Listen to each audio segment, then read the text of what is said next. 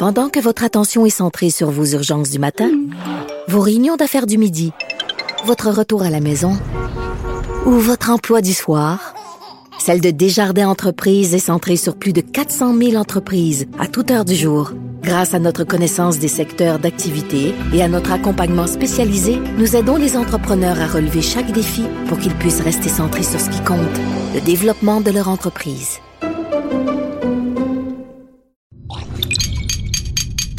Cube Radio.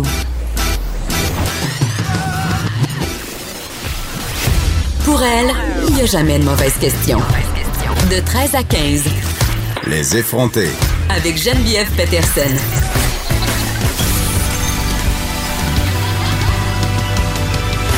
Cube Radio.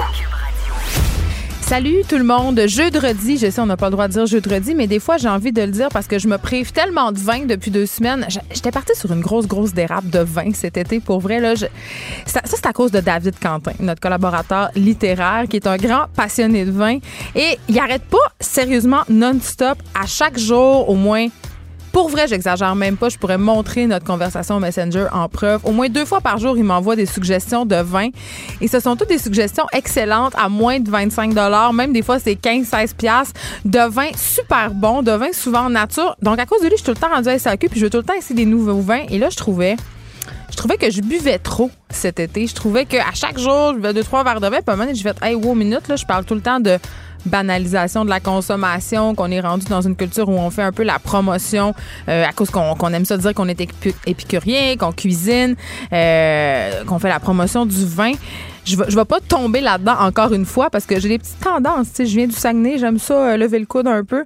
Donc, euh, je décide de réduire ma consommation de vin. Mais là, tantôt, je me suis levée ce matin. Mais là, ça fait bizarre à dire. Je me suis levée ce matin puis j'avais le goût de boire du vin. Non, non, mais je me suis dit, ah, ce soir, je pense que je vais déboucher une bonne nouvelle, euh, une bonne bouteille, pardon, ce qui est une bonne nouvelle.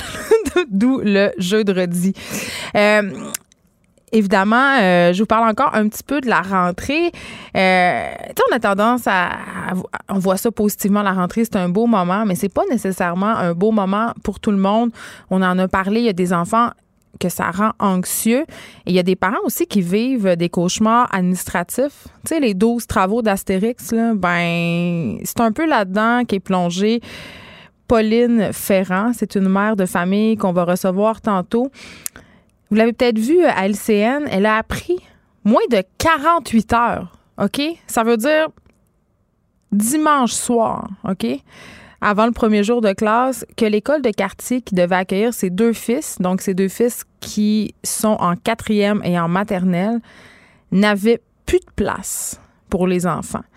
Et là, Pauline, elle avait tout acheté. Elle avait acheté les fournitures scolaires, elle avait reçu toute la paperasse, ses enfants étaient prêts, ils venaient de déménager, elle les avait briefés sur leur changement d'école. Et là, bang, le coup tombe, pas de place. Incroyable. Incroyable. On traite des enfants comme des numéros. Euh, on en fait des données administratives. C'est absolument en tout cas, à mon sens, inhumain. On va parler à Mme Ferrand, donc, mais on aura aussi une réaction de la CSDM. Euh, moi, je veux savoir comment de telles situations peuvent se produire. J'ai parlé cette semaine, c'est drôle du manque un peu de coordination, de communication quant aux constructions qui y a un peu partout autour des écoles. Euh, il y a vraiment un problème.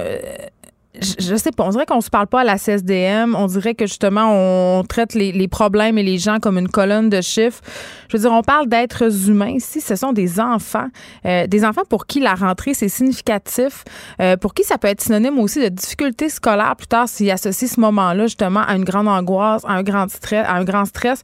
Donc, on aura Mme Arelle Bourdon avec nous pour jaser, euh, oui, de la situation de Mme Ferrand, mais de la situation de la surpopulation des écoles montréalaises en général et des cas de construction Combien d'amis avez-vous? Des vrais amis, là. Pas des connaissances, là. C'est la question que nous pose Master Bugarici aujourd'hui. Ma mère me disait toujours des vrais amis, tu sais, des, des, personnes que tu peux appeler n'importe quand. Genre, la personne qui à 3 heures du matin va prendre ton appel, la personne qui est là, même quand elle est pas, même quand elle pas là, Tu, le sais que même si ça fait 5 ans que tu l'as pas vu ou 2 ans, cette personne-là, elle, va, ferait 500 000 à pied pour venir t'aider. Ma mère me disait que des amis comme ça, on en a moins que les doigts de la main dans une vie. je pense qu'elle a raison. On a beaucoup de connaissances, mais très peu de vrais amis. Puis c'est quoi un véritable ami? On va en jaser avec Master Bugarici. Donc, La sexologue Jocelyne Robert, que j'aime beaucoup, qui a écrit beaucoup de livres pour les jeunes. D'ailleurs, euh, salut à ma mère qui m'avait acheté euh, son guide d'introduction à la sexualité. Je pense que j'ai lu ça quand j'avais 12-13 ans. Ça me gênait. Je le cachais en dessous de mon oreiller le soir. Mais un livre qui a fait beaucoup quand même pour l'éveil sexuel des jeunes. Eh bien, elle signe un nouvel ouvrage pour encore, euh, cette fois-là, les enfants, les jeunes. Ça s'appelle Te laisse pas faire. Et ça parle d'abus sexuels. C'est quand même un sujet difficile à aborder avec nos enfants. Euh, c'est très tabou, c'est délicat. Puis moi-même, qui je suis pas barrée, là, vous le savez à cette âge, il n'y a pas grand sujet qui me fait peur, mais moi-même, j'avoue que euh, je, savais pas trop comment aborder la question avec mes filles puis avec mon gars, parce que là, on est rendu là à avoir la discussion. Euh, si quelqu'un touche tes partisans, on dirait qu'on tu sais pas trop quoi dire, tu sais pas trop quoi pas dire pour pas traumatiser. Euh, pour pas faire peur, on va jaser avec euh, Madame Robert parce que évidemment, tu veux pas non plus que ton enfant se mette à capoter, se mette à voir des abus sexuels partout. Moi, je me rappelle, ma mère, elle avait eu le talk avec moi, le talk de l'abus sexuel. Elle m'avait dit, tu sais, euh, si une personne fait un geste, touche par exemple tes fesses, euh, tu dois le dire à maman, même si la personne te dit de pas le dire. Et je me rappelle, ce soir-là, je m'étais fait garder par ma gardienne Sonia que j'adorais, ok? Puis on avait une maison à deux étages.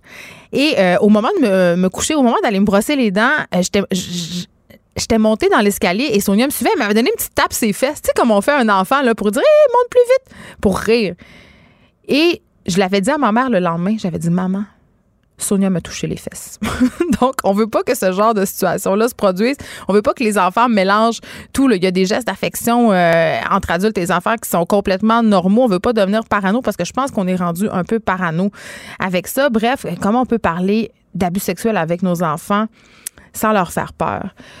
On se parle de baseball. Vous savez, je suis pas une fille de sport. Euh, par contre, euh, il y a une situation qui me fait capoter. Je disais ça dans le journal Le Montréal ce matin. Une équipe québécoise de baseball qui a été visée par des propos racistes lors de sa participation en demi-finale du championnat canadien la fin de semaine dernière. Ça se passait au Nouveau-Brunswick, en fait, au stade Ironman de Miramichi. Demi-finale du championnat. Euh, des spectateurs. Des spectateurs vraiment, là, ben, je dirais, des gros caves, des innocents, des, gens sans jugement, des racistes, euh, qui ont dit à un joueur retourne dans ta boîte de joueurs de couleur, maudit nègre, membre d'Al-Qaïda, sale poseur de bombes. et ça pendant toute la partie. oui, en 2019, ça s'est passé devant une foule, devant des gens. Euh, on va voir Daniel Bellil, qui est le président de la Ligue de baseball majeur du Québec, pour revenir sur ces événements-là que je qualifie d'inacceptables, de déplorables. Euh, il y a des choses qui ont été faites. Euh, le joueur, évidemment, rétorqué. On va démêler tout ça tantôt. Dave Morgan est avec nous aussi aujourd'hui, comme à chaque jeudi. Deuxième chronique pour M. Morgan, notre nouvel effronté. et là, la semaine dernière, je trouvais qu'il avait mis des petits gants blancs. Tu sais, je le. Cette semaine, il va fort. Il va fort. Euh, le concept de la chronique de Dave, c'est qu'il va venir nous poser des questions, un peu des questions philosophiques. Est-ce que je devrais faire telle affaire ou telle affaire? Qu'est-ce que t'en penses, Geneviève? Et là, Dave, il y a deux amis, deux, deux filles, deux, deux amis qui sont lesbiennes et ils lui ont demandé de devenir leur donneur de sperme. Et là, il se demande s'il devrait le faire ou pas il va se demander ça à radio. Je veux juste vous le dire. Donc, tu sais, quand on dit il n'y a pas de mauvaise question, c'est un peu ça. C'est un peu ça qui va se passer. Là, vous savez, j'aime j'aime les potins, j'aime euh, j'aime le, petit côté people et je trouve que la fin de la semaine, c'est un bon moment pour se parler euh, de sujets comme ça on va avoir Frédéric Gaidon, puisque notre, notre amie Caroline J. Murphy, la papesse des potins euh, et haut grande directrice du sac de chips, est en vacances. Parce que là, Beyoncé est accusée de fraude par une, organisatrice de mariage, pardon. Et là, ça, écoute, ça fait boule de neige. Ils ont une espèce de cat fight dans les médias sociaux. C'est absolument fascinant. On va assurément aussi peut-être parler d'OD. Hier, on a, bon, il annonçait les candidats. J'en ai parlé un peu euh, parce que, bon, euh, on a révélé qu'il y aurait une candidate trans. J'ai soulevé aussi euh, la diversité. J'ai salué la diversité de cette édition-là, même s'il n'y a pas de diversité corporelle. OK, je soulignais hier, je disais, euh, oui, euh, il y a des gens de toutes les origines, de toutes les couleurs. Ah, je sais pas si j'ai vu une asiatique ou un asiatique, mais en tout cas, bref, on voit qu'ils ont porté une attention particulière. Ils se sont forcés, mais il n'y a pas de gros monsieur ni de grosse madame. Et là, je me demandais hier, je me disais, est-ce que la production va protéger ces candidats contre la méchanceté du monde? Est-ce que ça va faire jaser justement cette diversité-là? Eh bien, de façon excessivement prévisible. C'est déjà commencé sur les médias sociaux. Tantôt, je scrollais euh, Facebook et sur le wall d'une amie, euh, elle a fait des screen captures de commentaires de fans sur la page d'OD. et là, je vous en lis quelques-uns. Je vous en lis deux. et je tairai les noms parce que je crois pas qu'on règle le bullying en bouliant les gens. mais ce sont deux, deux gars qui parlent d'une d'une candidate algérienne, congolaise, russe, roumaine. Y a-t-il encore de la place pour les Québécois dans nos émissions québécoises? Je veux dire, partout, partout, partout dans les médias, on parle en ce moment du manque de représentation dans les médias des différentes communautés, du manque de représentativité des communautés dans nos fictions. Je veux dire, la télé québécoise, majoritairement, là, elle est blanche. OK. Fait que je pense pas qu'on manque de Québécois à la télé québécoise. Là, et je voudrais juste annoncer aux personnes qui sont en, qui sont en train de s'enligner pour penser ça euh, que le Québec, c'est aussi ça. Que le Québec, c'est aussi des Algériens, des Congolais, des Russes et des Roumains et que c'est extraordinaire et que ces gens-là, on veut les voir à la télé. Ça fait changement. Ils ont des choses à dire, ils ont des choses à apporter et ce sont des Québécois et des Québécoises. Un autre commentaire, évidemment, qui faisait allusion euh, à la candidate euh, trans. La dégénérescence de la société est épeurante. Donc, on le voit, là, c'est commencé. Je, le répète, je le répète encore, j'espère tellement, tellement, tellement que les candidats vont être protégés, vont être accompagnés psychologiquement. Euh, pas pendant leur, parcours, parce qu'évidemment, ils n'ont pas accès à l'extérieur hein, quand ils tournent au dé. Ils n'ont pas accès aux médias, ils n'ont pas accès à Internet, ils n'ont pas accès à rien de tout ça, pas de magazine à potin. Mais à leur sortie, ça risque d'être très difficile. J'ai envie qu'on reste un peu dans, le stress. Euh, le stress et les paillettes. OK? Hier, euh, j'ai fait une story sur Instagram parce que j'ai vu une pub d'un livre euh, sur mon feed d'Instagram. C'est le nouveau livre de Jessica Alba, ok, cette actrice américaine. Et oui, elle aussi, elle y est allée de son livre qui s'appelle La vie tout simplement, mon guide pour un quotidien authentique, ok? Je sais, c'est drôle. Et en, bas, on, décrit un peu c'est quoi ce livre-là. Info santé, astuces beauté, loisirs créatifs et conseils déco. Évidemment, tout ça accompagné d'une photo de Jessica Alba, absolument resplendissante. C'est sûr qu'il y a une équipe complète de CCM qui a passé sur elle pendant 5-6 heures. Et là, je me dis, eh, qu'est-ce qu'elle s'est dit, Jessica Alba? Elle s'est dit, hey, je vais merger notre amour pour les livres de recettes, Instagram et Pinterest dans un même livre. Je suis tellement écœurée, là. Je suis tellement écœurée que des vedettes has-been, OK, privilégiées, millionnaires, se transforment en coach de vie puis essaient de me dire comment vivre ma vie de façon simple. C'est parce que, hey, fille, c'est parce que c'est bien certain que c'est facile vivre un quotidien simple et authentique. Quand tu as 3 millions dans ton compte de banque, un entraîneur puis un chef privé, puis que tu passes ton temps à faire des longueurs dans ta piscine infinie, ta maison infinie à Beverly Hills, c'est assez facile. En même temps, je sais même pas si ça habite là, mais vous comprenez le point. Là. C'est sûr que sa vie est plus facile que, que la mère de famille monoparentale de quatre enfants qui punch à l'usine. Ça, c'est clair. Euh, mais, tu sais, on gage combien que Jessica Alba nous sort sa boutique en ligne bientôt? Ah non, oups, elle l'a déjà. J'étais allée voir tantôt, pour vrai, je savais pas qu'elle en avait déjà une boutique en ligne. Puis ça s'appelle, euh, c'est une ligne de cosmétiques. Elle fait pas mal de cash avec ça, Jessica. Ça s'appelle Honest Beauty. Elle est vraiment dans l'honnêteté et l'authenticité, Jessica. Mais tu sais, la belle affaire, parce que on est encore dans, dans justement la marchandisation de l'authenticité. Puis je veux dire, y a-tu quelque chose de plus malhonnête que de vendre une crème en prétendant que ça nous fait rajeunir?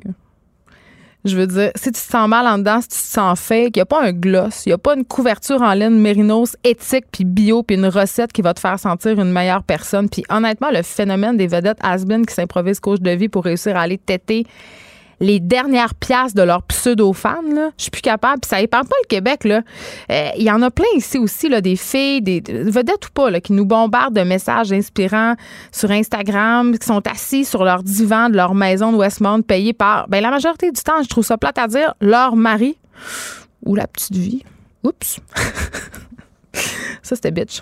Euh, hier, Benoît Gagnon annonçait sa rupture avec Jenna Shapiro sur Instagram. Puis j'ai eu la réflexion suivante. Je me disais, est-ce qu'Instagram va signer la reine mort des magazines à potin? Et là, j'ai eu envie d'en parler avec un vieux de la vieille des magazines à potin, Samuel Pradier. Il est avec nous, il est au bout du fil, journaliste chez Eco Vedette. Bonjour, Samuel Pradier. Bonjour, bonjour. Écoute, euh, bon, je faisais allusion hier, évidemment, à Benoît Gagnon qui a annoncé sa rupture. Il y a, plusieurs vedettes maintenant qui se servent des médias sociaux pour euh, faire leur communiqué de presse, faire leur relation de presse si on veut, et aussi pour partager des moments de leur vie. Je pense entre autres à Gillo, Beyoncé, Rihanna, toutes très actives sur Instagram. Les vedettes ont plus vraiment besoin des magazines à potins, là.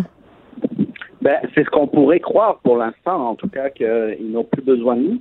Euh, je dirais que c'est vrai que, par exemple, les naissances maintenant euh, passent quasiment toutes par Instagram quand une, une comédienne, une animatrice accouche de son enfant.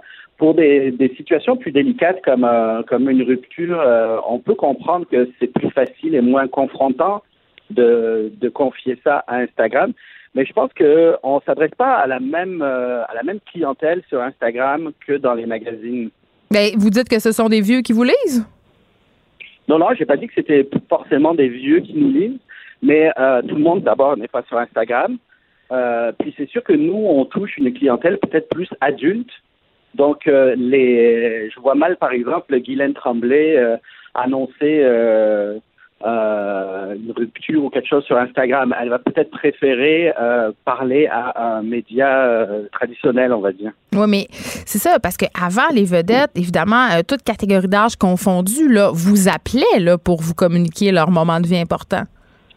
Euh, nous appeler ou c'est nous sur les, les, tapis rouges qui, lui, qui leur posions des questions à savoir qu'est-ce qui se passe dans leur vie. c'est sûr qu'il y a une réflexion à faire aussi, je pense, du côté des vedettes, parce que s'il y a un star system au Québec, c'est un peu grâce au Journal de Montréal, au magazine à, à Potin, comme on dit, au magazine artistique. Le jour où il n'y a plus de magazine artistique, on parle en ce moment beaucoup de justement des, des problèmes de la presse écrite. Le -hmm. jour où il n'y a plus de magazine artistique, euh, je pense que c'est tout le star system québécois qui va être à revoir. Et, euh, et c'est à ce moment-là que tous ces gens qui utilisent actuellement Instagram vont se plaindre qu'ils n'ont plus de plateforme pour parler de leur projet, parler de Ouais. ce qui s'en vient. Ben là, M. Pradi, je pense que vous, vous prêchez un peu pour votre paroisse et je le comprends. Je veux dire, mais les vedettes ont vraiment beaucoup, beaucoup, beaucoup de followers sur Instagram. Il y a des vedettes qui deviennent des vedettes à cause d'Instagram. Je pense pas qu'on peut juste balayer du revers de la main euh, l'importance que ce nouveau média-là a parce que c'en est un.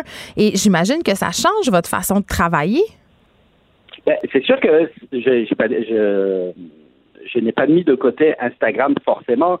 Je pense que c'est juste complémentaire euh, au travail de, Mm. des médias écrits ou, euh, ou des médias à la radio. Euh, vous aussi, vous vous servez d'Instagram, puis si les gens parlent de tout ce qu'ils veulent sur Instagram, ben, ils n'iront plus parler à la radio, c'est la même chose. Mais je pense qu'on est tous complémentaires, en fait. Mais est-ce que vous n'avez pas l'impression qu'il y a peut-être. Puis là, je- on, on jase, là. Ouais. Les vedettes sont peut-être, je sais pas, là, un peu tannées des magazines à potins, d'être matisées. Donc, j'ai l'impression que quand elles utilisent Instagram, c'est une façon pour elles de contrôler, si on veut, le message.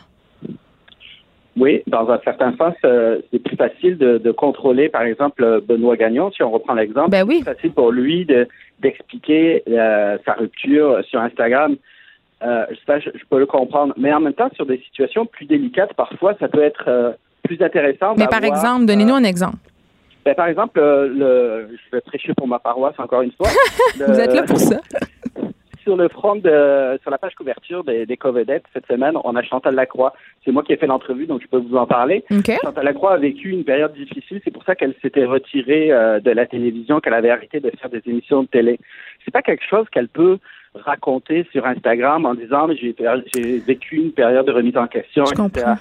C'est peut-être plus facile pour elle de se confier à quelqu'un qu'elle connaît, à qui elle a confiance. Elle sait que ça va être bien. Oui, puis il y a plus d'espace, c'est un- c'est une entrevue.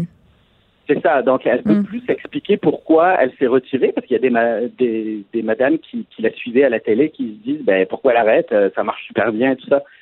Donc, je pense, je reviens encore là-dessus parce que je pense que c'est vraiment ça. On est complémentaires et on n'est pas opposés ou en compétition forcément. OK. Moi, j'ai une petite question. Une petite question que, que tout le monde se pose, OK? Je me Ouais. demande, OK, comment ça marche, admettons, Monsieur Pradier? Comment vous décidez? Parce qu'il y en a plein de potins dans la vie, là. On en entend plein, surtout qu'on est dans le milieu artistique, là, un tel, couche avec une telle. Tu sais, comme toutes sortes d'affaires, OK? Comment on décide si on publie une nouvelle ou pas? C'est quoi l'éthique? Parce qu'on n'est pas, tu sais, mettons, dans une culture comme en Angleterre où c'est la culture du tabloïd où advienne que pourra, on publie n'importe quel torchon. Au Québec, c'est un petit milieu, là. Comment ça fonctionne? Et où la ligne? Nous, on a un principe, c'est qu'il nous faut au moins deux sources différentes, concordantes sur la même histoire. OK. Euh, donc, euh, par exemple, si euh, on apprend que telle personne s'est mariée, par exemple, puis qu'il n'en a jamais parlé avant, on va aller essayer de trouver deux sources différentes qui vont nous dire la même chose. Oui, il s'est marié à tel endroit, tel jour, et puis il y avait tels invités. Mais vous allez jamais dans le dirty, là. Vous allez jamais dans un tel trompe une telle. Les histoires de couchettes, vous touchez pas à ça, là, contrairement à d'autres tabloïds qui sont à l'international. Oui, ou qui sont aussi sur le web. Nous, à l'Éco-Vedette, ça fait 55 ans qu'on existe. Mhm. C'est pas pour rien, c'est parce qu'il y a aussi des gens qui nous font confiance, puis qui savent que ce qui est écrit dans c'est quand même vrai. Il n'y a pas de, il y a pas, c'est pas juste des rumeurs ou des oui-dire ou des, euh, parce qu'on reçoit euh, souvent euh, maintenant avec. Oui, des gens vous écrivent là. C'est ça, on reçoit des, des, des, messages de, de gens qui nous disent ah j'ai vu telle personne au restaurant avec tel autre, ils avaient l'air vraiment amoureux, etc. en fait, on constate que c'était juste un, dîner d'affaires. Et oui, oui les gens sont vite sur la gâchette, là, évidemment. Puis avec les téléphones intelligents, ils peuvent prendre des photos pour accompagner le tout. Là. Tout à fait. Puis, comme je vous dis, 55 ans des vedettes ça veut quand même dire qu'on est sérieux, puis qu'on... on pourrait citer des tas de sites euh, sur euh, québécois sur Internet qui écrivent un peu n'importe quoi, puis bizarrement, qui souvent reprennent des nouvelles qui sont euh, dans nos pages. Puis, bon, justement, pour revenir aux fameux médias sociaux, diriez-vous, Samuel Pradi, que les magazines à et Covedette en fait partie, va avoir un peu besoin de se réinventer dans les prochaines années pour réussir à suivre cette tendance-là? Ben, on le fait déjà. Nous, on suit bien sûr les réseaux sociaux. On, on, met aussi des nouvelles sur les réseaux sociaux que qu'on arrive à trouver pour justement exister sur sur ce milieu-là. Puis montrer aux jeunes que c'est pas parce qu'on a 55 ans qu'on est un vieux magazine qui parle juste de vieux.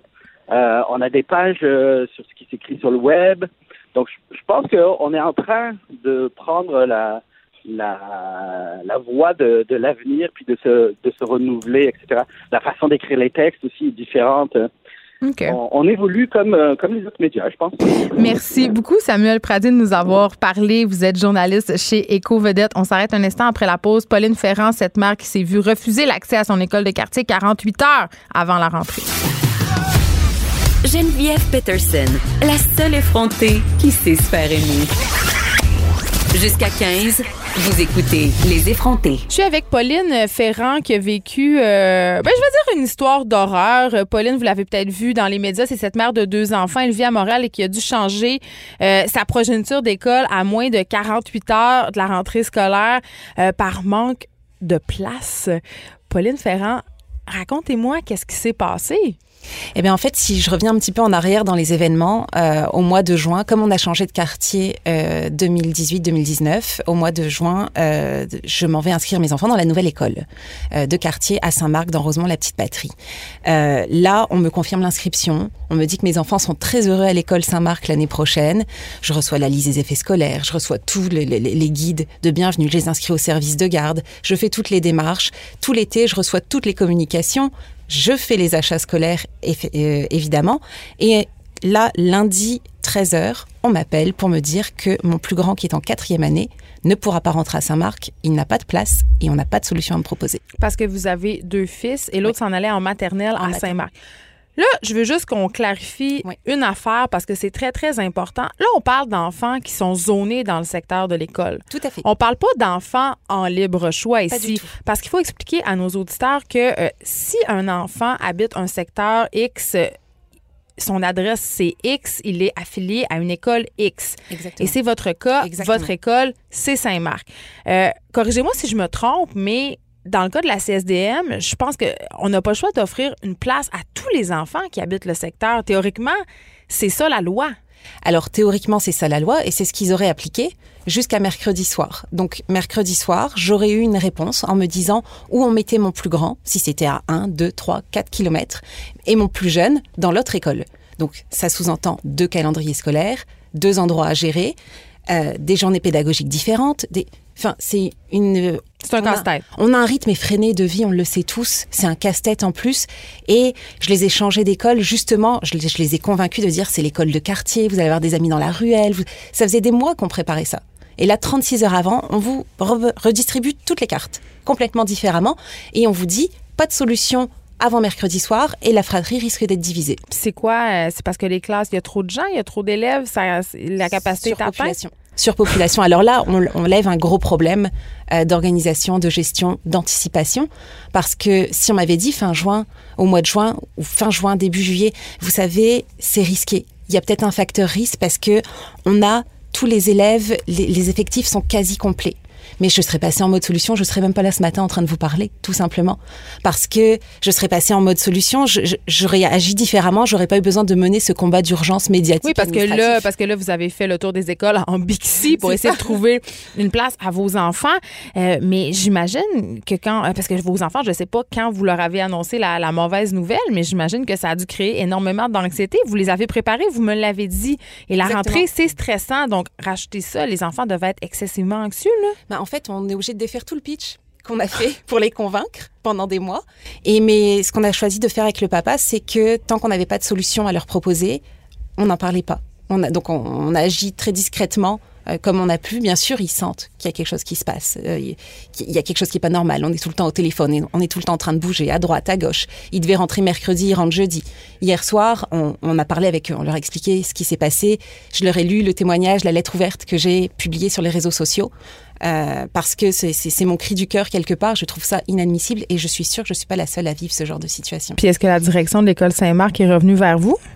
La direction est revenue vers moi euh, avec une, une solution mercredi soir. Donc la solution, c'était soit euh, de mettre mes enfants à l'école Sainte-Bibiane à côté, mais là, tenez-vous bien, donc mon fils... Je dois avouer serait- que c'est l'école de mes enfants et qu'on est déjà aux prises avec un problème de surpopulation Exactement. et que ma fille est en libre choix à cette école maintenant parce que j'ai déménagé. Donc, votre calvaire, je le vis moi aussi à chaque Et- rentrée. Et c'est ça. Et ce qui, ce qui allait arriver, en fait, c'est que mon plus grand, ça aurait été son école de rattachement dans le système de la CSDM, mais mon plus jeune aurait été en libre choix, donc peut-être l'année prochaine éjecté du Oui, c'est système une, de une nouveau. épée de Damoclès euh, à chaque rentrée. Exactement. Nous, on l'a fait ce choix-là de, de ne pas changer notre fille d'école, justement, parce qu'elle est en quatrième année aussi pour ne pas la déraciner. Mais effectivement, mais là, on parle, le libre choix, c'est une autre réalité. Là, vous, vous êtes secteur. c'est- Moi, c'est ça qui me fait capoter. Euh, et là, euh, vous faites. Bon, un certain battage médiatique. Évidemment, vous étiez à la télé ce matin. Là, vous êtes ici cet après-midi. Il y a eu la lettre ouverte sur Facebook. Ça fait jaser. C'est plate, mais est-ce que vous pensez que peut-être que la direction de Saint-Marc va, va revenir sur sa décision? Je, ils ne reviendront pas sur leur décision parce que c'est parti en commission scolaire en réunion hier. Et là. Donc, euh, euh, la, présidente de la commission scolaire de Montréal a étudié toutes les demandes, les dossiers. Le commissaire scolaire du quartier, c'est plié, c'est réglé. Mais moi, ce C'est qui- débile. Ils gèrent les gens comme des numéros. Exactement, c'est dans mon témoignage, je dis on, on est des vulgaires numéros. Quand j'ai appelé l'organisation de la commission scolaire de Montréal, on m'a dit mais Montréal, c'est une zone urbaine surpeuplée, vous n'êtes pas la seule. Merci. Mais c'est vrai, c'est vrai que vous n'êtes pas la seule parce que euh, bon, moi sur les groupes de parents où je suis, des situations comme ça, il y en a malheureusement à chaque rentrée scolaire. Euh, c'est pas tous les parents justement qui ont votre euh, pugnacité, je dirais, votre esprit combatif pour aller revendiquer, parler haut et fort, dire ça n'a pas de sens. Mais oui, ça arrive souvent. Ça arrive plus souvent qu'on pense. C'est pour ça qu'on vous a invité ici aujourd'hui, c'est pour dénoncer un peu ça, de dire, écoutez là, nos enfants sont pas des numéros, c'est des êtres humains, ils sont petits, ils sont en formation, ils sont en train de développer leur attachement et là on les déracine et là vos enfants, vous allez devoir aller les porter à leur ancienne école. C'est ça que je comprends. Donc finalement, on a défait le pitch. On- et ça, c'est la solution que nous, on a apportée. On s'est dit, mais comment on peut faire pour garder un minimum de stabilité pour les enfants Pas vivre peut-être une troisième école pour mon plus jeune s'il il se fait mettre dehors la- l'année prochaine parce qu'il serait en libre choix malgré le système chaotique. Et donc, on a fait le choix de retourner dans l'ancienne école. On a amené ça. Ils l'ont accepté. Mes enfants auraient pu rentrer mercredi matin dans leur ancienne école. On s'entend là-dessus. Le système informatique ne les a pas libérés. Donc, ils n'ont pas pu rentrer mercredi Ben, matin. c'est ça, c'est que l'humain est prisonnier de la de l'ignorance, la papasserie, la bureaucratie. Et, puis c'est plate parce que je leur dis, là, on parle d'enfants. Euh, Malgré tout ça, Pauline, est-ce que vous croyez encore à l'école publique au Québec? J'y crois plus que jamais. Oh. En fait, euh, j'ai plus que jamais, je ne crois pas au système d'inscription, mais j'ai encore l'espoir que ça peut changer. Euh, je suis quelqu'un d'objectif et il y a du positif dans, chaque situation. Si je peux faire bouger les choses à mon niveau avec les cartes que j'ai en main, je vais le faire. Mais par contre, je trouve qu'une fois que mes enfants sont accueillis dans les écoles, c'est merveilleux. Je serai jamais assez reconnaissante de l'encadrement qu'ils ont, des enseignants, de, de tout le cadre qui est autour d'eux, de tout ce qu'on fait pour eux. Et, et ce qui est assez intéressant dans, finalement dans cette histoire-là, c'est que ça a fait naître en moi quelque chose de beaucoup plus militant et je suis sûre que je n'arrêterai pas mon combat ici. Et là, vos enfants, est-ce que l'année prochaine, vous allez réessayer de les inscrire à Saint-Marc? Mais de toute façon, là, ils sont... Alors, comble de, de l'ironie, c'est que mes deux enfants, pour pouvoir aller dans cette école, ils sont les deux en libre choix. Bon, donc encore, on sera un peu dans l'inconnu à la rentrée prochaine, mais au moins vous allez pouvoir les préparer à l'avance et les préparer à l'éventualité de. Sauf que le directeur de Saint-Marc me dit ah, mais si vous les inscrivez au mois de décembre, vu que là on sait qu'on est dans ce quartier-là, euh, c'est vraiment très rare que ça arrive, qu'on ne puisse pas accueillir les enfants. Mais moi, je m'explique pas comment on peut ne pas avoir de place en quatrième année et, et, avoir de la place en cinquième année. Donc, moi, je ne ben, rien pour argent comptant. ou non, je comprends, mais il y a plein de facteurs, évidemment. Ce qui cause souvent ça, c'est les parents qui font pas leur changement d'adresse et qui arrivent, qui se pointent à la rentrée. Et ça, j'avais déjà posé la, euh, la, question à la direction de mon école. Ça arrive assez fréquemment. Merci beaucoup, Pauline Ferrand, mère de deux enfants, mère combative. Les effrontés. Deux heures où on relâche nos bonnes manières.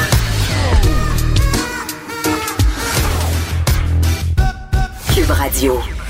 J'avais envie qu'on parle avec euh, Madame Catherine Ariel Bourdon, évidemment, qui est présidente de la commission scolaire euh, de Montréal. Je voulais qu'on revienne sur euh, le cas qu'on vient d'entendre, en fait, le cas de Pauline Ferrand, cette mère de deux garçons qui s'est vue refuser l'accès à son école de quartier 48 heures avant la rentrée. Bonjour, Madame Ariel Bourdon. Bonjour. Écoutez, je vais être très direct. Là. Comment ça se peut que des parents puissent apprendre à 48 heures de la rentrée que l'école de quartier, une école dans laquelle ils sont zonés, ce pas des enfants en libre choix, là, ils sont secteurs, auront pas de place dans leur classe le mercredi?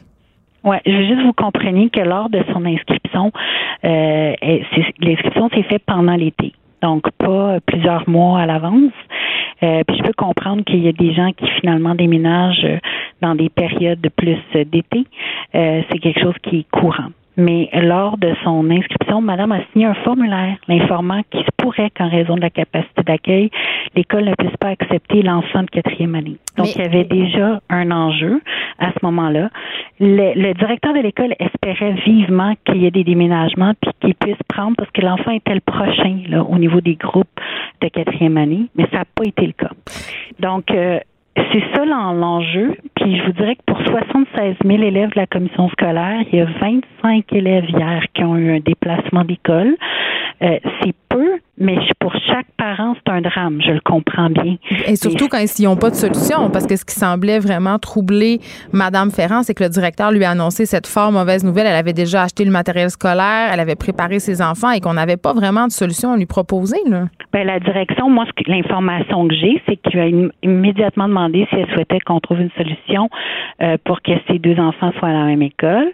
Euh, ou si, si elle préférait que, que celui de maternelle demeure à l'école Saint-Marc. Et puis, l'histoire se termine parce que moi, je comprends que les deux enfants vont être à la menace là où euh, l'un des deux allait déjà. Bien, l'histoire se termine bien. Elle se termine bien. C'est sûr qu'il n'y a pas mort d'homme, mais ces enfants-là devront s'éloigner de leur domicile alors qu'on leur avait dit euh, qu'il y aurait des amis dans le quartier, que ce seraient les enfants qui fréquenteraient leur ruelle. Donc, on a fait tout un pitch de vente. On l'a défait. Et ces parents-là, pardon, mais ce matin, le, matin de l'école, devront se taper 3-4 kilomètres dans le trafic. La construction, je veux dire, je comprends qu'il y a une solution, mais c'était pas la solution une optimale. Autre école aussi, on lui a proposé une autre école aussi qui est encore plus proche de chez elle à pied, parce qu'évidemment, c'est toujours comment le, les territoires de chaque école sont faits, euh, qui est l'école Sainte-Bibiane. mais Qui est en surpopulation, elle, aussi. C'est l'école que fréquentent mes enfants. Il y en a des enfants à chaque année qui se voient refuser l'accès à cette école-là, Mme Bourdon. On lui a proposé cette école-là, puis elle préférait euh, rester à la Menet, puis c'est très correct parce que son enfant plus vieux avait fréquenté la Menet. Mais il faut juste comprendre, puis si vous connaissez ce quartier-là, vous comprenez aussi que l'école Saint-Marc est une école très convoitée, une école qui est en surpopulation depuis longtemps et euh, qui prend les élèves de son secteur, dont cette dame-là, mais où l'inscription pendant l'été, avec un formulaire qui indique qu'il y aura des enjeux, puis qui a été signé par la mère. Moi, je veux bien porter l'odieux, mais c'est, c'est, euh, je veux bien que la commission scolaire porte l'odieux de ça, parce que je le prendrai pas personnellement. Vous comprenez que euh, c'est la direction d'école qui tente le plus possible de faire en sorte qu'on puisse avoir euh, tous les élèves d'un quartier dans, dans les classes, mais c'était pas mm. possible dans le cas d'un de ces enfants-là. Donc, il y a beaucoup de solutions qui ont été vues avec la mère, et puis en même temps, ben, je, je comprends qu'elle, qu'elle est à 3 kilomètres au lieu d'être à, proximité, mais en même temps, son enfant a déjà fréquenté cette école école-là. Donc, il est déjà connu, il a des petits amis. Mais vous comprenez que la rentrée, c'est un moment qui est fort anxiogène. Tout le monde est stressé. Donc, ça rajoute une couche. Et là, euh, moi, je, me posais la question, puis je n'ai pas la réponse, puis je suis contente de vous avoir pour que vous puissiez faire la lumière là-dessus. Moi, je pensais que quand on habitait un quartier, OK, à Montréal, et qu'on était localisé, parce que j'essaie d'expliquer aux auditeurs tantôt, je, disais, quand tu as X adresse, ton école de quartier, elle est affiliée à X adresse. Donc, tu as une école qui est dans ton secteur.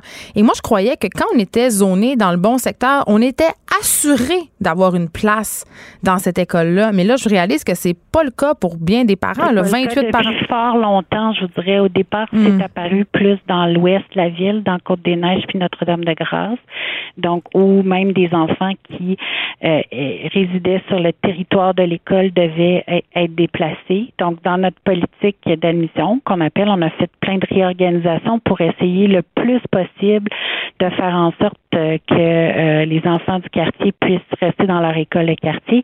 Mais la réalité, c'est qu'il y a un nombre de locaux limite, puis qu'il y a un nombre d'enfants limite par classe, puis qu'on peut aller en dépassement d'élèves par classe quand ce sont tous des élèves du quartier, mais qu'il c'est les profs aussi qui se ramassent avec oui, c'est ça. Il y a un maximum des maximums. Et, là, dans ce cas et là, ce que je comprends, on pouvait pas. Je comprends que Montréal est en surpopulation. Je pense que c'est très clair. Est-ce que la pénurie de professeurs et d'éducatrices qu'on connaît en ce moment, c'est dû à cette surpopulation-là? Parce que, écoutez, là, ce matin encore, la CSDM refusait de dire combien de classes du primaire n'avaient pas encore de titulaires. On a refusé de dire. J'ai toujours dit dans toutes les entrevues que pendant l'été, avant les vacances et tout ça, on parlait d'une centaine de places. Puis ce matin, je peux vous le dire, cet après-midi, Scoop.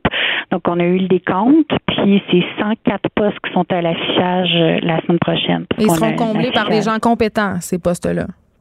Ben, c'est notre souhait. Vous comprenez qu'on travaille fort pour avoir des gens qui ont des baccalauréats en enseignement, puis que la suppléance, on le réserve pour des gens qui sont non légalement qualifiés. D'ailleurs, ce matin, j'ai pu croiser des conseillers pédagogiques qui vont justement donner la formation aux enseignants qui ont un bac ou une maîtrise dans une autre euh, discipline. Madame Ariel Bourdon, un autre truc dont je, je voudrais jaser avec vous, c'est l'état, la construction autour des écoles, OK? Euh, mes enfants, pour plein de raisons, fréquentent trois écoles à cette rentrée scolaire-ci.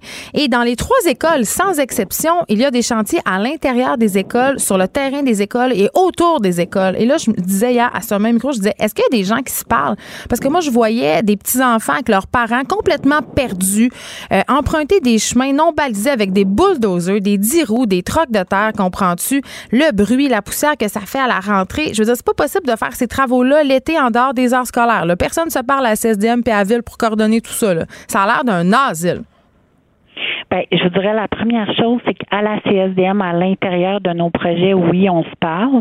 Euh, donc, on travaille le, le, le, plus possible les sept, mais on a juste sept semaines l'été. Hein. C'est ça l'enjeu. Il y a deux semaines de la construction, puis il reste. Mais les travaux de voirie, là, je veux dire, jamais je croirais qu'ils peuvent pas rénover d'autres. la ville. Donc là, vous parlez de la ville. Fait que oui, on parle à la ville. D'ailleurs, on a fait le tour de tous les arrondissements parce qu'il y avait des secteurs. Puis je vous dirais que dans Rosemont, c'était encore plus préoccupant. J'ai moi-même parlé au maire d'arrondissement, M. Croteau. Trois sur trois. Euh, et, et, et, et, un des enjeux, c'est qu'il y avait beaucoup de travaux en lien avec les fameux trottoirs là, qui, qui font les comme saillies de trottoirs. Bon, ouais, c'est ça. Les saillies de trottoirs, j'essaie de trouver le bon mot parce que je sais pas, c'est pas trop dans mon domaine. Moi, je suis plus dans l'éducation. Mais bref, euh, c'est super beau, là, mais ça prend plusieurs semaines de travaux, puis c'est complexe sur nos corridors scolaires. Puis à quoi ça sert, euh, ça, ces fameux saillies de trottoirs-là? On le sait pas encore. Ben, c'est quand même utile, je vous dirais aussi par rapport à la circulation des voitures, puis euh, euh, lorsque les voitures tournent, puis euh, au niveau aussi de, la grandeur du trottoir pour les poussettes, etc. Mais bref, je veux pas trop être dans, dans ce sujet-là parce que c'est pas moi qui gère ça. Mais, en même temps, ça se passe autour de vos écoles, Madame Ariel Bourdon. Vous êtes consciente qu'il y a des enfants le matin qui vivent des situations où ils sont mis en danger. Je l'ai vu de mes yeux. Là. Oui, ben écoutez, on a même euh, déposé un mémoire l'année passée euh, sur la question du déneigement puis des travaux autour de nos écoles à la ville de Montréal pour faire en sorte que euh, ne fassent pas ça pendant les entrées et les sorties d'école. Il y a comme une base là. Ben ils n'ont pas l'air de la comprendre bien bien parce que ça a cette semaine les, les chantiers autour des écoles de mes enfants. Euh, je comprends. Puis pourtant, ça a été vraiment mentionné, y compris euh, à l'arrondissement Rosemont, de dire, écoutez, euh, les travaux qui sont faits, ça a des impacts dans le corridor scolaire où marchent nos enfants, puis soyez prudents. On avait même indiqué un certain nombre d'écoles parce que les directions ont communiqué avec ces chargés de projet-là. Je pense aux petits qui marchent on a le contrôle pour ne pas avoir de, de travaux pendant les, les, entrées et les sorties de nos propres entrepreneurs. Mm. On demande à la ville la même chose. Euh, est-ce que le message se rend? Est-ce que les entrepreneurs embauchés par la ville? Parce que là, là je vous passe les détails des aléas qu'on doit vivre parce qu'il y a des contrats qui sont donnés par l'arrondissement, d'autres contrats qui sont donnés par la ville. Non, c'est les 12 travaux d'Astérix, je l'ai dit tantôt. Mais je vous dirais que oui, il y a des représentations qui sont faites euh, de, auprès de tous les arrondissements où il y a des travaux euh, de voirie. Puis je sais que c'est difficile. Moi-même sur ma rue, j'ai passé un mois cet été avec des travaux de. J'avais du plomb dans les la tuyauterie de la ville. C'est pas simple quand ils viennent refaire ça sur une rue là. Euh, mais donc effectivement on, préférait qu'ils priorisent au printemps ou pendant l'été ces travaux-là pour pas se retrouver à la rentrée. Il faudrait que les écoles soient priorisées pour être faites le plus tôt possible au printemps. Oui, parce que je voyais toutes sortes de chantiers cet été qui n'étaient pas aux abords des écoles. Il me semble qu'il y aurait eu moyen d'inverser. En tout cas, je dis ça, je dis rien. Merci, Madame Catherine Arel Bourdon, de nous avoir parlé, d'avoir fait la lueur sur ces deux, deux dossiers qui suscitent la grogne chez bien des parents. Madame Arel Bourdon, présidente de la Commission scolaire de Montréal. Écrivaine. Blogueuse. Scénariste et animatrice. Geneviève Peterson. La Wonder Woman de Cube Radio. Avez-vous ça, vous autres, euh, Master Bugarici, à Valleyfield, des problèmes autour de vos écoles? Ben, l'école de mes enfants, ils ont, recommencé à tout faire la brique extérieure à, la, à partir de la mi-août. C'est fort brillant. Ouais, c'est fort brillant. Sais, je me dis, puis je comprends, là, j'ai l'air de taper sur le même clou depuis le début de la semaine, mais hier, je me disais, Colin, tu sais, comment ça se fait? Je comprends qu'il y a des travaux, tu sais, tu le sais, tu en as déjà fait de la construction, mhm. là, tu viens de ce milieu-là. Des travaux pour plein de raisons, là, des raisons de soumission. Elle a dit, Mme Catherine Arel-Bourdon, euh, on découvre des choses aussi pendant qu'on fait de la construction. Donc, ça peut, ça, peut. Mais tu sais. Il y a de la bureaucratie là-dedans, ben, il y a beaucoup de temps qui se perdent avec des réunions qui servent absolument à rien à décider qui, va décider quoi. Juste à l'école euh, de mes enfants, ça a pris deux ans avant qu'on fasse la reconstruction. On est fait partie des chanceux, là, des écoles euh, avec un indice de DSU études euh, très élevé. Veux-tu plus drôle que ça? L'an passé, à l'école de mes enfants, ils ont refait une partie du gazon pour le terrain de soccer. Ils l'ont fait à la fin août. Puis les enfants ont pas pu piler sur le terrain de gazon avant la fin octobre. Ben, trop tard. Ben, c'est ridicule. Puis tu sais, je veux pas tirer la couverte de mon bar, mais à l'école de mes enfants, il n'y a pas de cours de récréation pour plein d'enfants jusqu'à mi-septembre. En tout cas, fait quand on sait que nos jeunes ont de la misère à bouger, que les, les enjeux c'est un problème de santé publique. en tout cas, slow cap tout le monde. Master, maintenant, tu fais partie euh, des illustres panélistes euh, d'une émission que j'aime beaucoup, Les Têtes enflées. Ça se passe tous les jours euh, de 5 à 18, de 17 à 18 heures avec Vincent Dessoureau, Richard Martineau et Vanessa Destiné. Comment tu trouves ça, faire de la radio tous les jours? Je me pince à tous les jours que je m'en viens dans ma voiture pour me rendre. Mais moins que quand tu viens me voir pour faire ta chronique du jeudi. C'est différent. Ah! C'est différent. Avec toi, c'est une petite vite, en fait. le soir, on a le temps de s'asseoir comme il faut puis de faire ça. C'est vraiment, c'est, comment je dirais, c'est presque indécent à faire ça, tellement c'est le fun. Et euh, aujourd'hui, tu nous parles d'amitié. C'est quoi les, un vrai ami? Les, euh, parce qu'on il me semble que, puis surtout dans notre milieu, hein, on a beaucoup, beaucoup de connaissances, mais très peu d'amis. puis en fait, tu sais, puis j'avais donné un titre à mon affaire, puis c'était, t'as combien d'amis, toi? Mais en fait, c'est la variété. Et moi, quand je chante, ça m'angoisse parce que ce n'est pas tant. Je sais pas tant. Ouais, mais en fait, si tu te mets à, faire une colonne de les sortes d'amis que tu tu vas t'apercevoir vite que t'en as. La semaine passée, Jen, Toi, t'es quelle sorte d'amis pour moi? On va, y arriver. Ah! Je vais y arriver. Je vais y arriver. Je vais essayer d'être poétique pour que tu puisses m'écouter bien comme il faut. Mais Moi, je veux tout de suite savoir. la, semaine passée, tu n'étais pas ici. Puis, puis, euh, puis je vais revenir vite, vite, vite là-dessus. Mais euh, tu as sorti ton film. Mm-hmm. Puis j'avais préparé de quoi pour te, te, te, féliciter de vive voix parce que puis je vais le malade. ouais, mais c'est correct. Mais tu sais, l'adrénaline est redescendue. Puis c'est. Euh, je pense que c'est un souvenir du Mexique que j'ai ramené. Je vais, je vais te oh passer les détails. Mais c'est bien qu'il y ait un délai que tu nous aies pas fait ça le soir de la première. Puis Jen, je tiens à le dire haut et fort, c'était bon, c'était vraiment vraiment bon, tellement que ça m'a inspiré ma chronique de la semaine passée. Puis je me suis dit pourquoi je prolongerais pas cette semaine avec ça? Puis en fait, ça coordonne avec la rentrée des classes. C'est le fun que tu parlais juste avant de tout ça parce que on voit un peu, on voit un peu dans ce coin-là avec tous les établissements interrogations qu'on peut avoir, tu sais.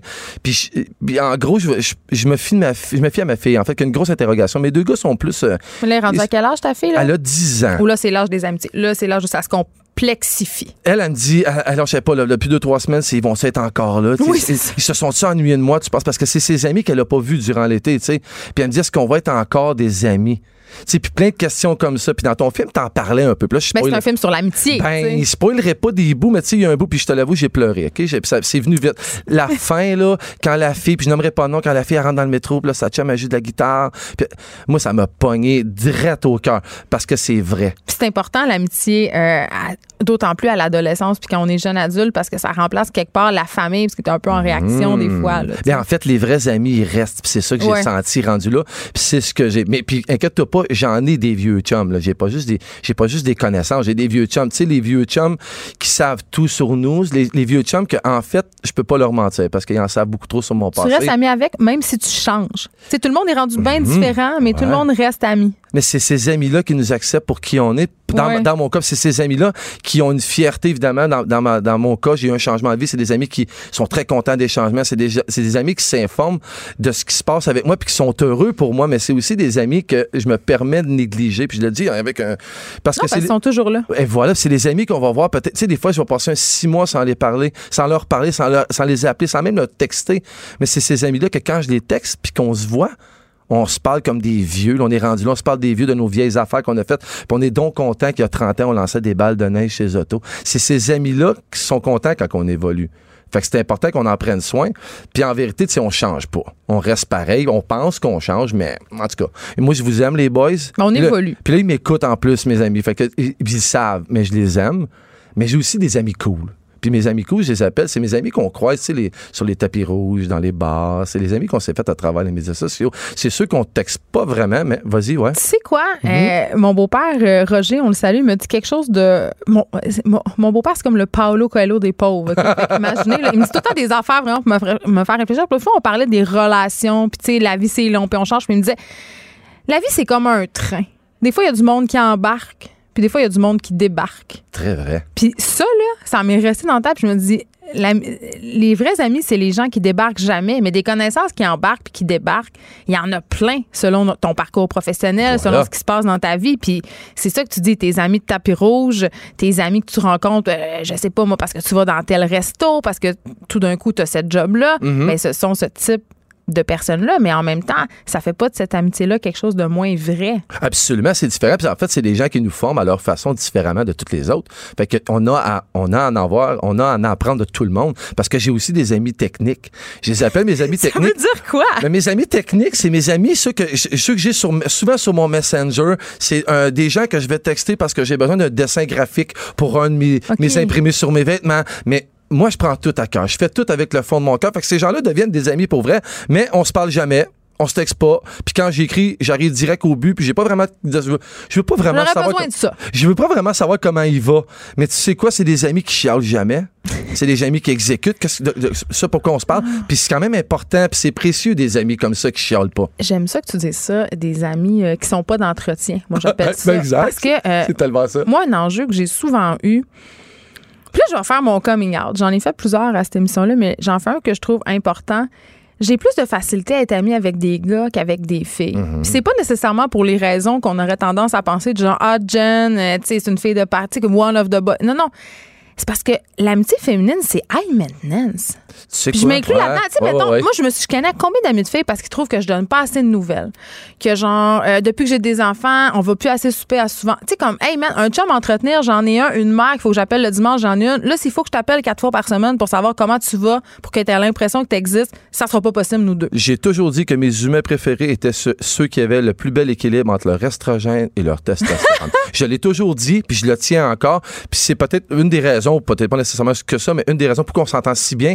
J'ai beaucoup, beaucoup d'estrogène en moi et t'as beaucoup de testostérone en toi. Bon, là, c'est peut-être des considérations qui sont un peu passées date, mais je ben, comprends ce que tu veux pareil. C'est vrai ben, pareil. Ben non, mais tu sais, souvent, puis tu peux le prendre, tu peux trouver ça sexiste si tu veux, mais c'est vrai. Souvent, quand tu parles, t'as tes, tes, avis arrêtés comme ça, puis très, moi, j'entends du gars pareil, là. Puis c'est pas, je néglige pas la fille pantoute, tu l'as, là, quand t'as tes épaules dégagées aujourd'hui. T'es très, es très féminine aujourd'hui. C'est pas du tout stéréotypé ce que tu dis. Parlant de stéréotypes, Master, attends, là, je m'en vais complètement ailleurs, puis on revient à ta chronique après. J'ai reçu ton infolette tantôt, euh, parce qu'évidemment, je t'abonnais à ton infolette. Fais-moi rire. ouais, ben, je sais pas si j'ai trouvé ça drôle, mais j'ai envie de t'entendre là-dessus. Le titre de ton infolette, c'était assez parlant. C'était euh, Il fait tellement fret que t'es haute ou un affaire de même. C'était mhm. quoi? Mhm.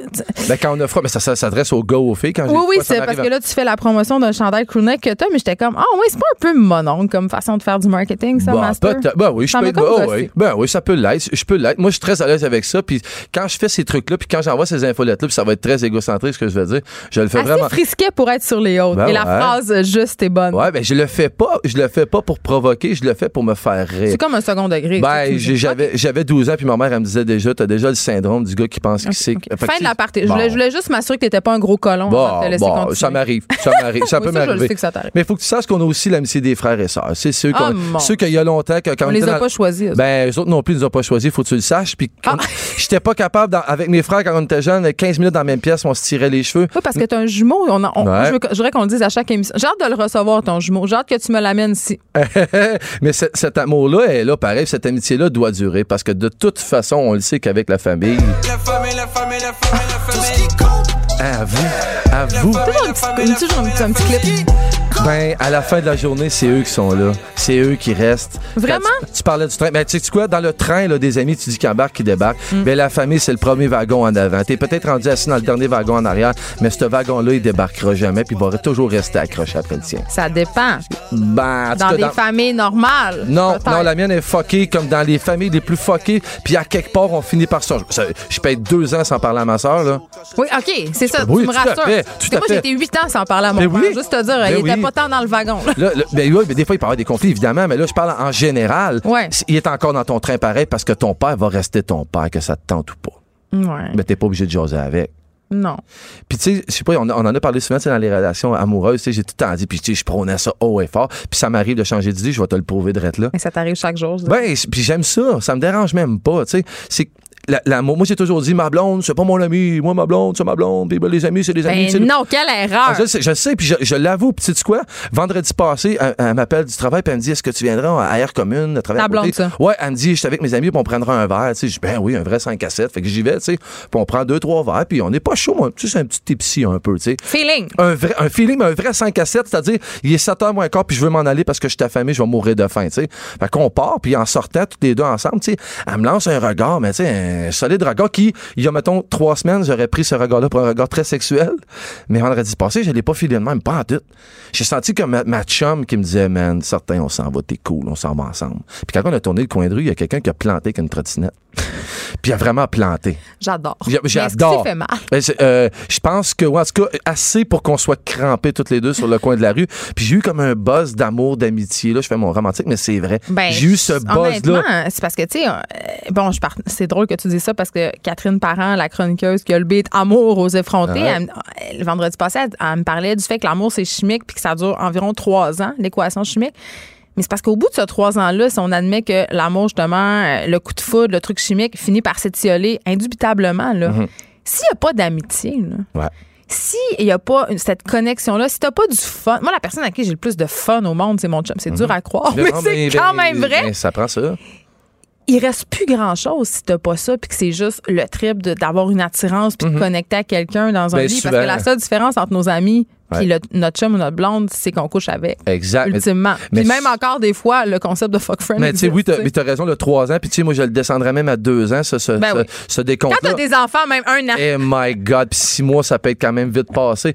Mais tu sais, ça reste que euh, il faut se parler, puis il faut pas attendre rendu à 3-4 ans pour se parler. Puis c'est souvent ça. Puis tu sais, j'en parle tout le temps. À l'ère des communications, les couples se parlent, je pense, plus en texto qu'en vrai. Mais ça, c'est correct. Moi, ça ben, me dérange pas. Ouais, quand on se parle. Mais quand on se parle. La communication, c'est le secret. Bien, finalement, Jen, tu sais, dans tous ces amis-là, tu sais, j'ai aussi des amis professionnels. Plus de finir avec ça. c'est pour ça que tu as failli me couper l'herbe sur le pied tantôt. J'ai des amis professionnels comme toi, Jem.